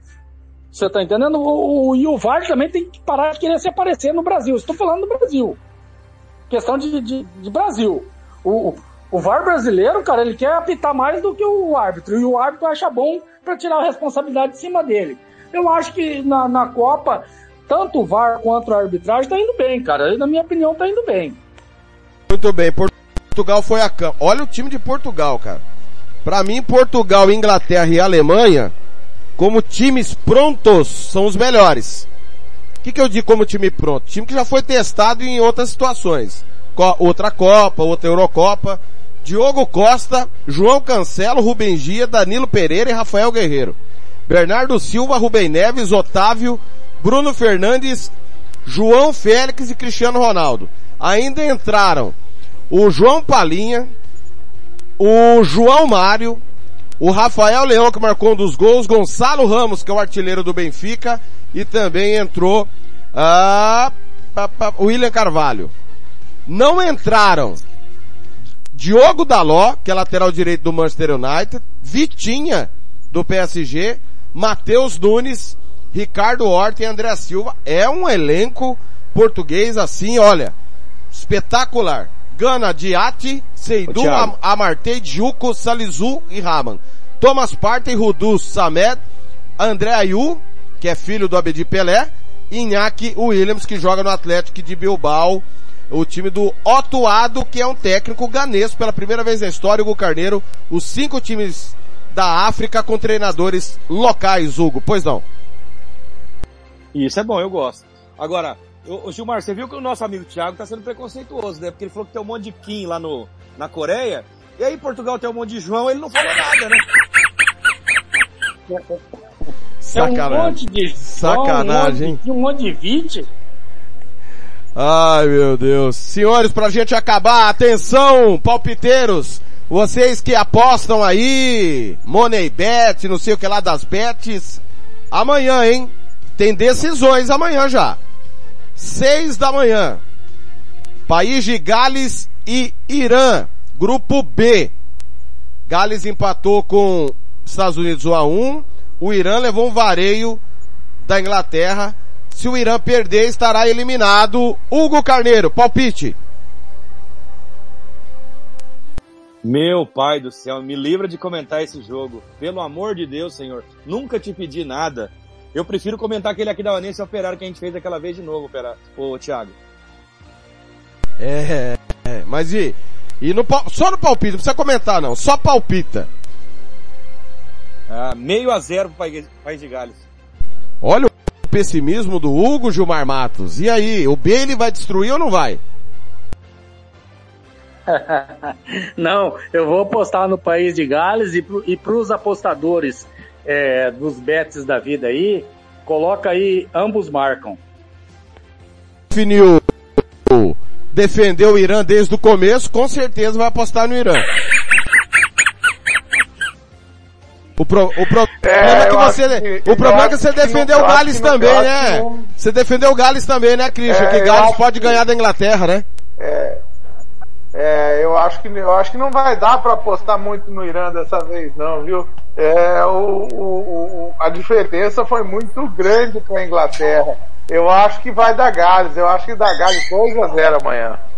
Muito bem. No jogo que vai fechar o dia e pode definir o primeiro classificado, Inglaterra e Estados Unidos, Hugo Carneiro, que foi no Brasil, na Copa de 50, a maior zebra da época, quando os Estados Unidos venceram a Inglaterra no Independência 2 a 1 Será que dá pro time do tio Sam amanhã ou os ingleses realmente são uma seleção de outro patamar? Cara, a Inglaterra é a favorita, tá? Mas é, é, eu estranhei um lance da, da- dos Estados Unidos, que eu sempre gostei deles, que foi o físico, eles são muito fortes, né? Nesse jogo passado eles estavam se arrastando em campo no final do jogo. Eu acredito num jogo duro, viu, Thiago? Eu acho que vai ser 2 a 1 pra Inglaterra. Gilmar, o que o Bellingham joga, hein, Gilmar? A gente falou antes, falamos durante, estamos falando depois. Esse guri de apenas 22 anos tem um futuro daqueles, hein, Gilmar Matos? O que, que dá amanhã, Inglaterra ou Estados Unidos? Ah, da Inglaterra, 2 a 0 Inglaterra. Christian Camilo, Bellingham pode ser daqui uns anos o melhor do mundo, Christian? Ah, eu acredito. Esse time da Inglaterra tá muito bom, viu? E acho que amanhã contra os Estados Unidos, o não só o Telegram, como é, tem outros outros grandes jogadores na Inglaterra ali. é, eu acho que a Inglaterra vai aí para um 3 a 0 com tranquilidade. Se bobear, cabe até mais. A Inglaterra também nessa, assim como estava com Gales. Pelo grupo A, jogos da manhã, que vão fechar amanhã, né? Começo da tarde. 9 da manhã MS, 10 da manhã, horário de Brasília, Catar e Senegal. Seleções que perderam na estreia. Quem perder dá adeus amanhã ao Mundial, meu caro Hugo Carneiro. Senegal que endureceu. Aliás, teve uma imagem. Quem, quem não viu, veja. O repórter senegalês na coletiva do técnico Louis Van Gaal da Holanda, antes do jogo de amanhã com o Equador, é, antes da pergunta, elogiou o Van Gaal, é, dizendo que era fã do trabalho do Van Gaal pelo que ele fez não só na Holanda, mas no Barcelona, no United também, além, claro, do Ajax. Para quem não lembra, o Van Gaal foi campeão do mundo em cima do Filipão. Naquela final, Ajax e Grêmio, final do Mundial, né? Lá nos anos 90. O Dinho perdeu o pênalti, né? Mandou na trave o pênalti perdido, o Van Gaal era o técnico. Culpa daquele zagueiro que foi expulso. Também, não me lembro o nome, mas isso mesmo. Grêmio com 10, conseguiu levar a decisão pros pênaltis. Van Gaal era o técnico do Ajax. E o Van Gaal, que é, é muito turrão, Hugo, cobra demais, cara, ele sorriu, acabou a coletiva, foi abraçar o repórter senegalês, uma imagem bacana que tá rodando o mundo aí. O momento do Van Gaal, descontraído, Van Gaal que superou o câncer, graças a Deus, e tá se despedindo do futebol, assim como o Filipão também se despediu, Hugo. Senegal e Catar. Pode falar do Van Gaal se você quiser também. Não, o Van Gaal é, é- o Van Gaal é, o, é, o, é um cara, é, você falou, né, sério, né? E tá chegando na idade, né, cara? Então começou a mostrar ali uma, uma felicidade diferente. Agora, no caso Catar e Senegal, eu- o Catar vai perder, ele vai pra onde? É pra casa? Ele já tá em casa? É. Cinco meses treinando. Da Senegal, Hugo? Seneg... é Lembra a brincadeirinha que tinha? O povo pode querer me cancelar, né? Mas como, era, como é bom Senegal e Senegal que eles cantavam na Copa do Mundo, Sim. eu acho que o Senegal ganha de 2 a 0 Gilmar que detonou o técnico do Catar. Lá, vai, lá vem o Gilmar Ranzinza com o treinador que quer jogar com a bola no pé envolvendo o adversário. Pois não, Gilmar. Diga lá. Da Senegal, porque esse cara é, quer Falei, ó. Falei. O que que você tem contra o técnico Vai- espanhol? vai cara. Gilmar, o que que você tem contra o técnico espanhol? Não, tenho, tenho tudo. Contra esse aí eu tenho tudo. Porque ele, ele, ele quer fazer a seleção sair tocando no tic-tac da Espanha com, com os pés duros, com os pés de rápido aqui lá. Você, cara, você não tem, você não tem jogador de qualidade, você não tem que estar inventando. A Espanha fez, maravilha, mas ó, a qualidade do jogador espanhol. Ah, mas eu, eu, eu- vai tirar o, vai querer fazer evolu a evolução do jogador. Se você, cara, não nasceu com o dom, você vai evoluir que jeito? Cara pálida, não dá. Não dá. Ele queria que uh, o Qatar saísse tocando bola. Ah, rapaz. Com aqueles, com aqueles pés de rato, não. Esse time do Qatar aí, ó, não classifica aqui no, no futebol do, do Mato Grosso do Sul. Você não quer ele. Você não quer ele fazendo isso com, com o Luiz, Luiz Felipe? Ah, não, só falta. Falta ele querer fazer o Pará e o Luiz Felipe sair jogando igual queria o Diniz. Ah, rapaz. O Diniz podia estar até hoje no Santos. Se ele treina o Santos da maneira que ele está treinando o Fluminense, né? Ou, ou, fala, bicho, dá um chutão pra frente, deixa os caras lá da frente tocar. Podia estar até hoje no Santos. É um bom técnico. Mas, cara, não dá. Eu, eu, eu para mim, a minha opinião, o grande treinador é que é aquele que entende o que ele tem na mão e o que ele pode tirar de melhor dos seus jogadores. Não querer fazer o cara sair tocando bola se o cara é um pé de rato. Não tem jeito, cara. E aí, Senegal ganha isso, Gilmar? Senegal, Senegal ganha. Tranquilo. Christian, você tá ranzinho assim também, igual o Gilmar, com o técnico do Qatar, ou você tá mais maleável? Não, é que o Qatar não tem condição. Mostrou contra o Equador que é um time bastante limitado, entendeu? É... Eu acho que o Senegal, sabendo agora que o Equador ganhou de 2 a 0 só, se o, o técnico é, preparou o time adequadamente, Senegal vai para cima e vai ganhar de 3, 4 e se bobear vai ganhar demais. É, eu não acredito que o time do Qatar seja seja obstáculo para o Senegal amanhã. E eu acho que o Equador pecou de não ter feito mais gols no Senegal e pode pagar por isso na última no rodada. No Qatar. Isso, no Qatar. Hugo Carneiro, no jogo que pode definir o primeiro classificado, caso haja um vencedor, Holanda e Equador, escolas diferentes, ideias claras diferentes dos treinadores. A Holanda vai tentar trocar passe e, e agredir o tempo todo. Equador manter a sua linha ali no estilo do professor Gustavo Alfaro. Não é bobo não, viu? Gustavo Alfaro de bobo não tem nada. Eu acho que vai ser um jogo muito bom, espero um grande jogo, com ideias diferentes. A elegância vai estar do lado de fora do gramado, os dois técnicos de terno, elegantíssimos. E aí, Hugo Carneiro, quem vai vender, quem vai ter mais garrafa vazia para vender, Holanda ou Equador? Eu, se eu sou equatoriano, primeiro de tudo, Thiago, eu pediria exame de dopes holandês, principalmente de Amsterdã, se é que me entende. Ô, você quer acabar com a rádio, mas é isso? Que... Não, você tá querendo acabar Não, com a emissora, é isso? É que, é que lá é liberado, né, meu amigo? Então, assim. Você sabia tá que lá, né? os, lá... os homens mais altos do mundo são os holandeses, né, Hugo? 1,83m de média. Pois é, mas, e outra coisa, Thiago. A Holanda busca esse título inédito aí, mas eu acho que ao final dessa Copa, o único holandês campeão do mundo será o Van Peta. É, é boa. É um pecado, né? A Holanda, Holanda sempre, sempre encanta, né? Da Holanda, da Holanda amanhã, diz Hugo. Gilmar, você teceu elogios ao Gustavo Alfaro, técnico que sempre trabalha com pouco recurso, né? Campeão pelo Boca, com time limitado, campeão pelo Arsenal de Sarandi, né? Como já contamos, de, inclusive de Copa Sul-Americana e tá aí, levou o Equador pra Copa. Eu tenho certeza que ele tem algum plano amanhã para travar o professor Luiz Vangal, Gilmar Matos. De besta ele não tem nada, viu? Olha, é, Thiago, você disse bem, eu, eu vi o Equador jogar, não só nas eliminatórias, mas também na primeira partida. Gostei muito, muito da maneira com que o, o Equador jogou, né? É, tem aí no Valência o seu, o seu, seu principal jogador, goleador, mas não é só ele, é uma equipe, né? Como um todo, é bem organizada, todas as linhas do Equador, cara, é, a linha do Equador é, é bom, né? É, mas é, é, eu, eu gostei demais, cara. Eu acho que o Equador vai dar um trabalho enorme nessa Copa. Inclusive, eu apostei no Equador para classificação, cara. Eu acho que o Equador é, vai, na, vai se classificar para a segunda, a segunda fase da Copa do Mundo, cara.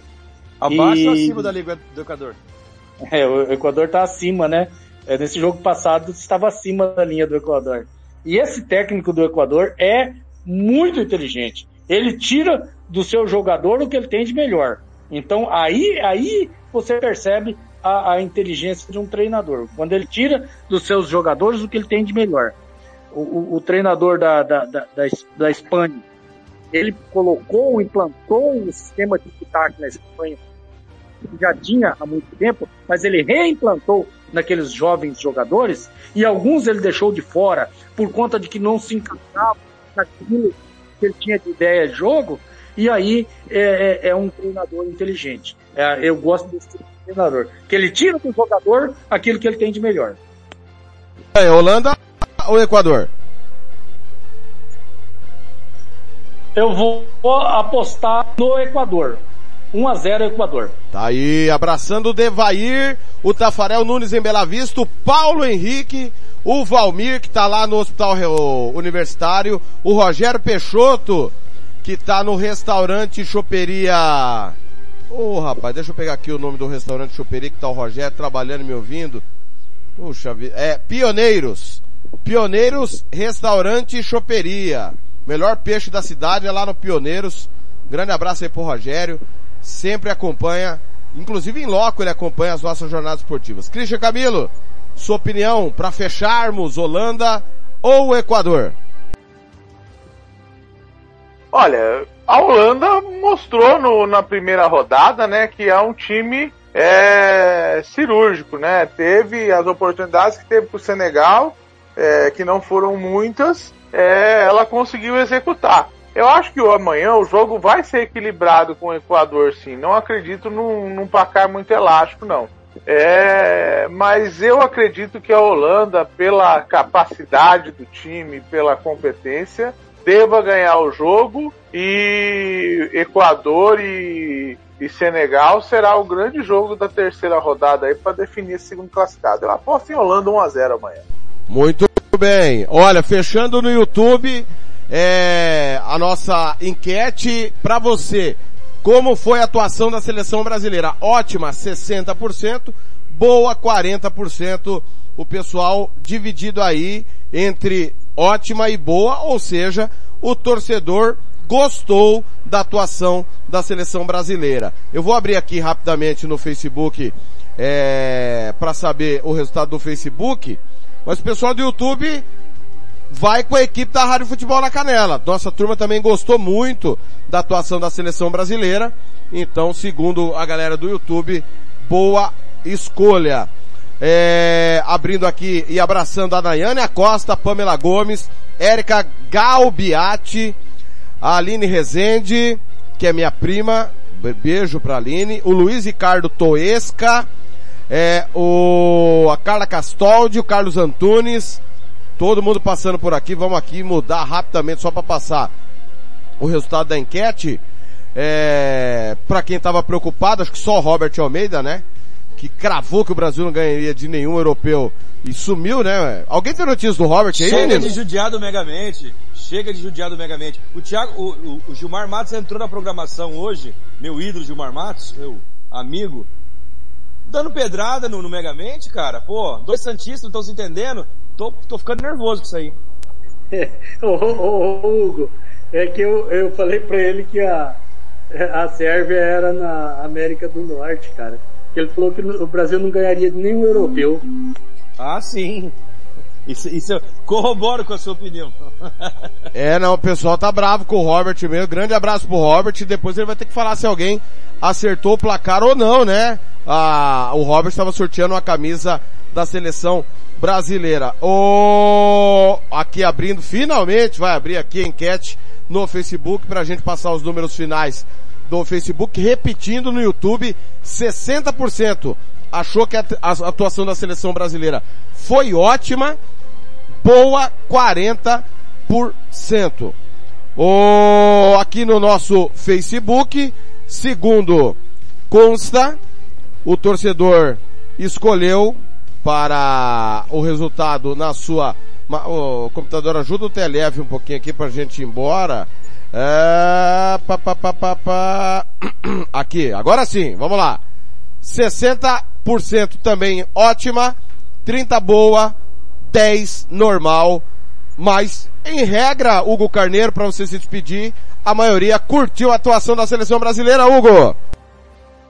Ai, não seria de outra maneira, né, Thiago? O, o resultado em si, né, Gilmar e, e Christian, foi convincente, né, mereceu. Se a gente for olhar ali aquele lance do Marquinhos, que ele cortou uma cabeçada ali e tal, mas já faz parte do jogo, né? Mas se fosse para ver de chances, se a gente for falar de chances claras, o Brasil teve até mais chances para ampliar o resultado. A vitória foi convincente. E vou falar a verdade, hein? Eu acho que eu, eu, eu, eu pouparia o, o, o nosso querido Neymar para esse próximo jogo para de repente um terceiro ou lá nas no oitavos e quartos ele tá 100% desse tornozelo aí. Concordo. O Gilmar Matos. A maioria gostou, Gilmar. Foi ótimo estar com você. Ah, é. O Hugo tem total razão aí em tudo que falou, cara. Tanto no quanto a poupar o Neymar, quanto ao, ao jogo. Nós havíamos dito no comecinho do, do lá, antes de começar o jogo e no, nos primeiros minutos, a gente brincando no grupo lá, conversando, é, eu pedi a calma, calma que o Brasil está é, estudando, se assentando, calma, gente. E é normal, cara. O Brasil fez uma belíssima partida, mas muito boa mesmo. E o que eu mais gostei, assim, do, do que aconteceu com a seleção brasileira, é que nas substituições o nível se manteve. E tirou, como bem disse o Hugo aí, é, aquele é, é quebra-gelo da estreia. Alguns jogadores do Tite já pode contar, porque sabe que eles não vão estar nervosos quanto uma estreia, quanto estariam numa estreia, né? Então, gostei muito da seleção brasileira, acho que fez o corretíssimo, né? Aguardou o momento exato de impor o seu jogo. É, esperou, estudou e aí a hora que precisou impor o seu jogo e demonstrar quem mandava dentro de campo, eles fizeram com toda tranquilidade. Então eu gostei muito da seleção brasileira hoje. Para mim foi ótima. Christian, foi um prazer estar ao seu lado. A galera gostou do jogo. É, realmente, o jogo foi bom, principalmente no segundo tempo. O primeiro tempo até que não foi bom, não. Eu tô vendo o scout aqui agora, né? É, a Sérvia não conseguiu chutar nenhuma bola no gol, não podia fazer gol mesmo, né? Finalização zero da Sérvia hoje, né? Nós tivemos oito finalizações, a grande maioria delas no segundo tempo, com maior possibilidade de acerto, né? Como o chute do, do Danilo e a bola na trave do, do, do o chute, chute do Alex e a, e a bola na trave também do Casemiro, que foram dois bons lances. Mas fica aí um, uma boa uma boa partida da seleção brasileira, esperando que tenhamos um jogo melhor com a Suíça. Eu tive vendo aqui no grupo, quem acertou a camisa foi o Lucas Nepomuceno, né? 2 a 0 com dois gols do Pombo Richardson. Olha é, aí, foi, foi uma injustiça comigo isso aí, viu? Por quê? comigo por quê? Porque eu, eu, eu apostei 3 a 1 era só tirar um gol da Sérvia e tirar um gol do Brasil, ficaria 2 a 0 pô. É. E a Sérvia não chutou mesmo, não podia fazer gol, né, Gilmar? Ah, não tem jeito. Senhores, um abraço, até jeito, a próxima, né, hein? Quem, é. quem, não chuta não faz gol, né, cara? Agora, um, só um detalhezinho, o, o, antes de, de, de você encerrar aí, Thiago. O Alisson nas cobranças de escanteio, bola na pequena área, tem que ser do goleiro.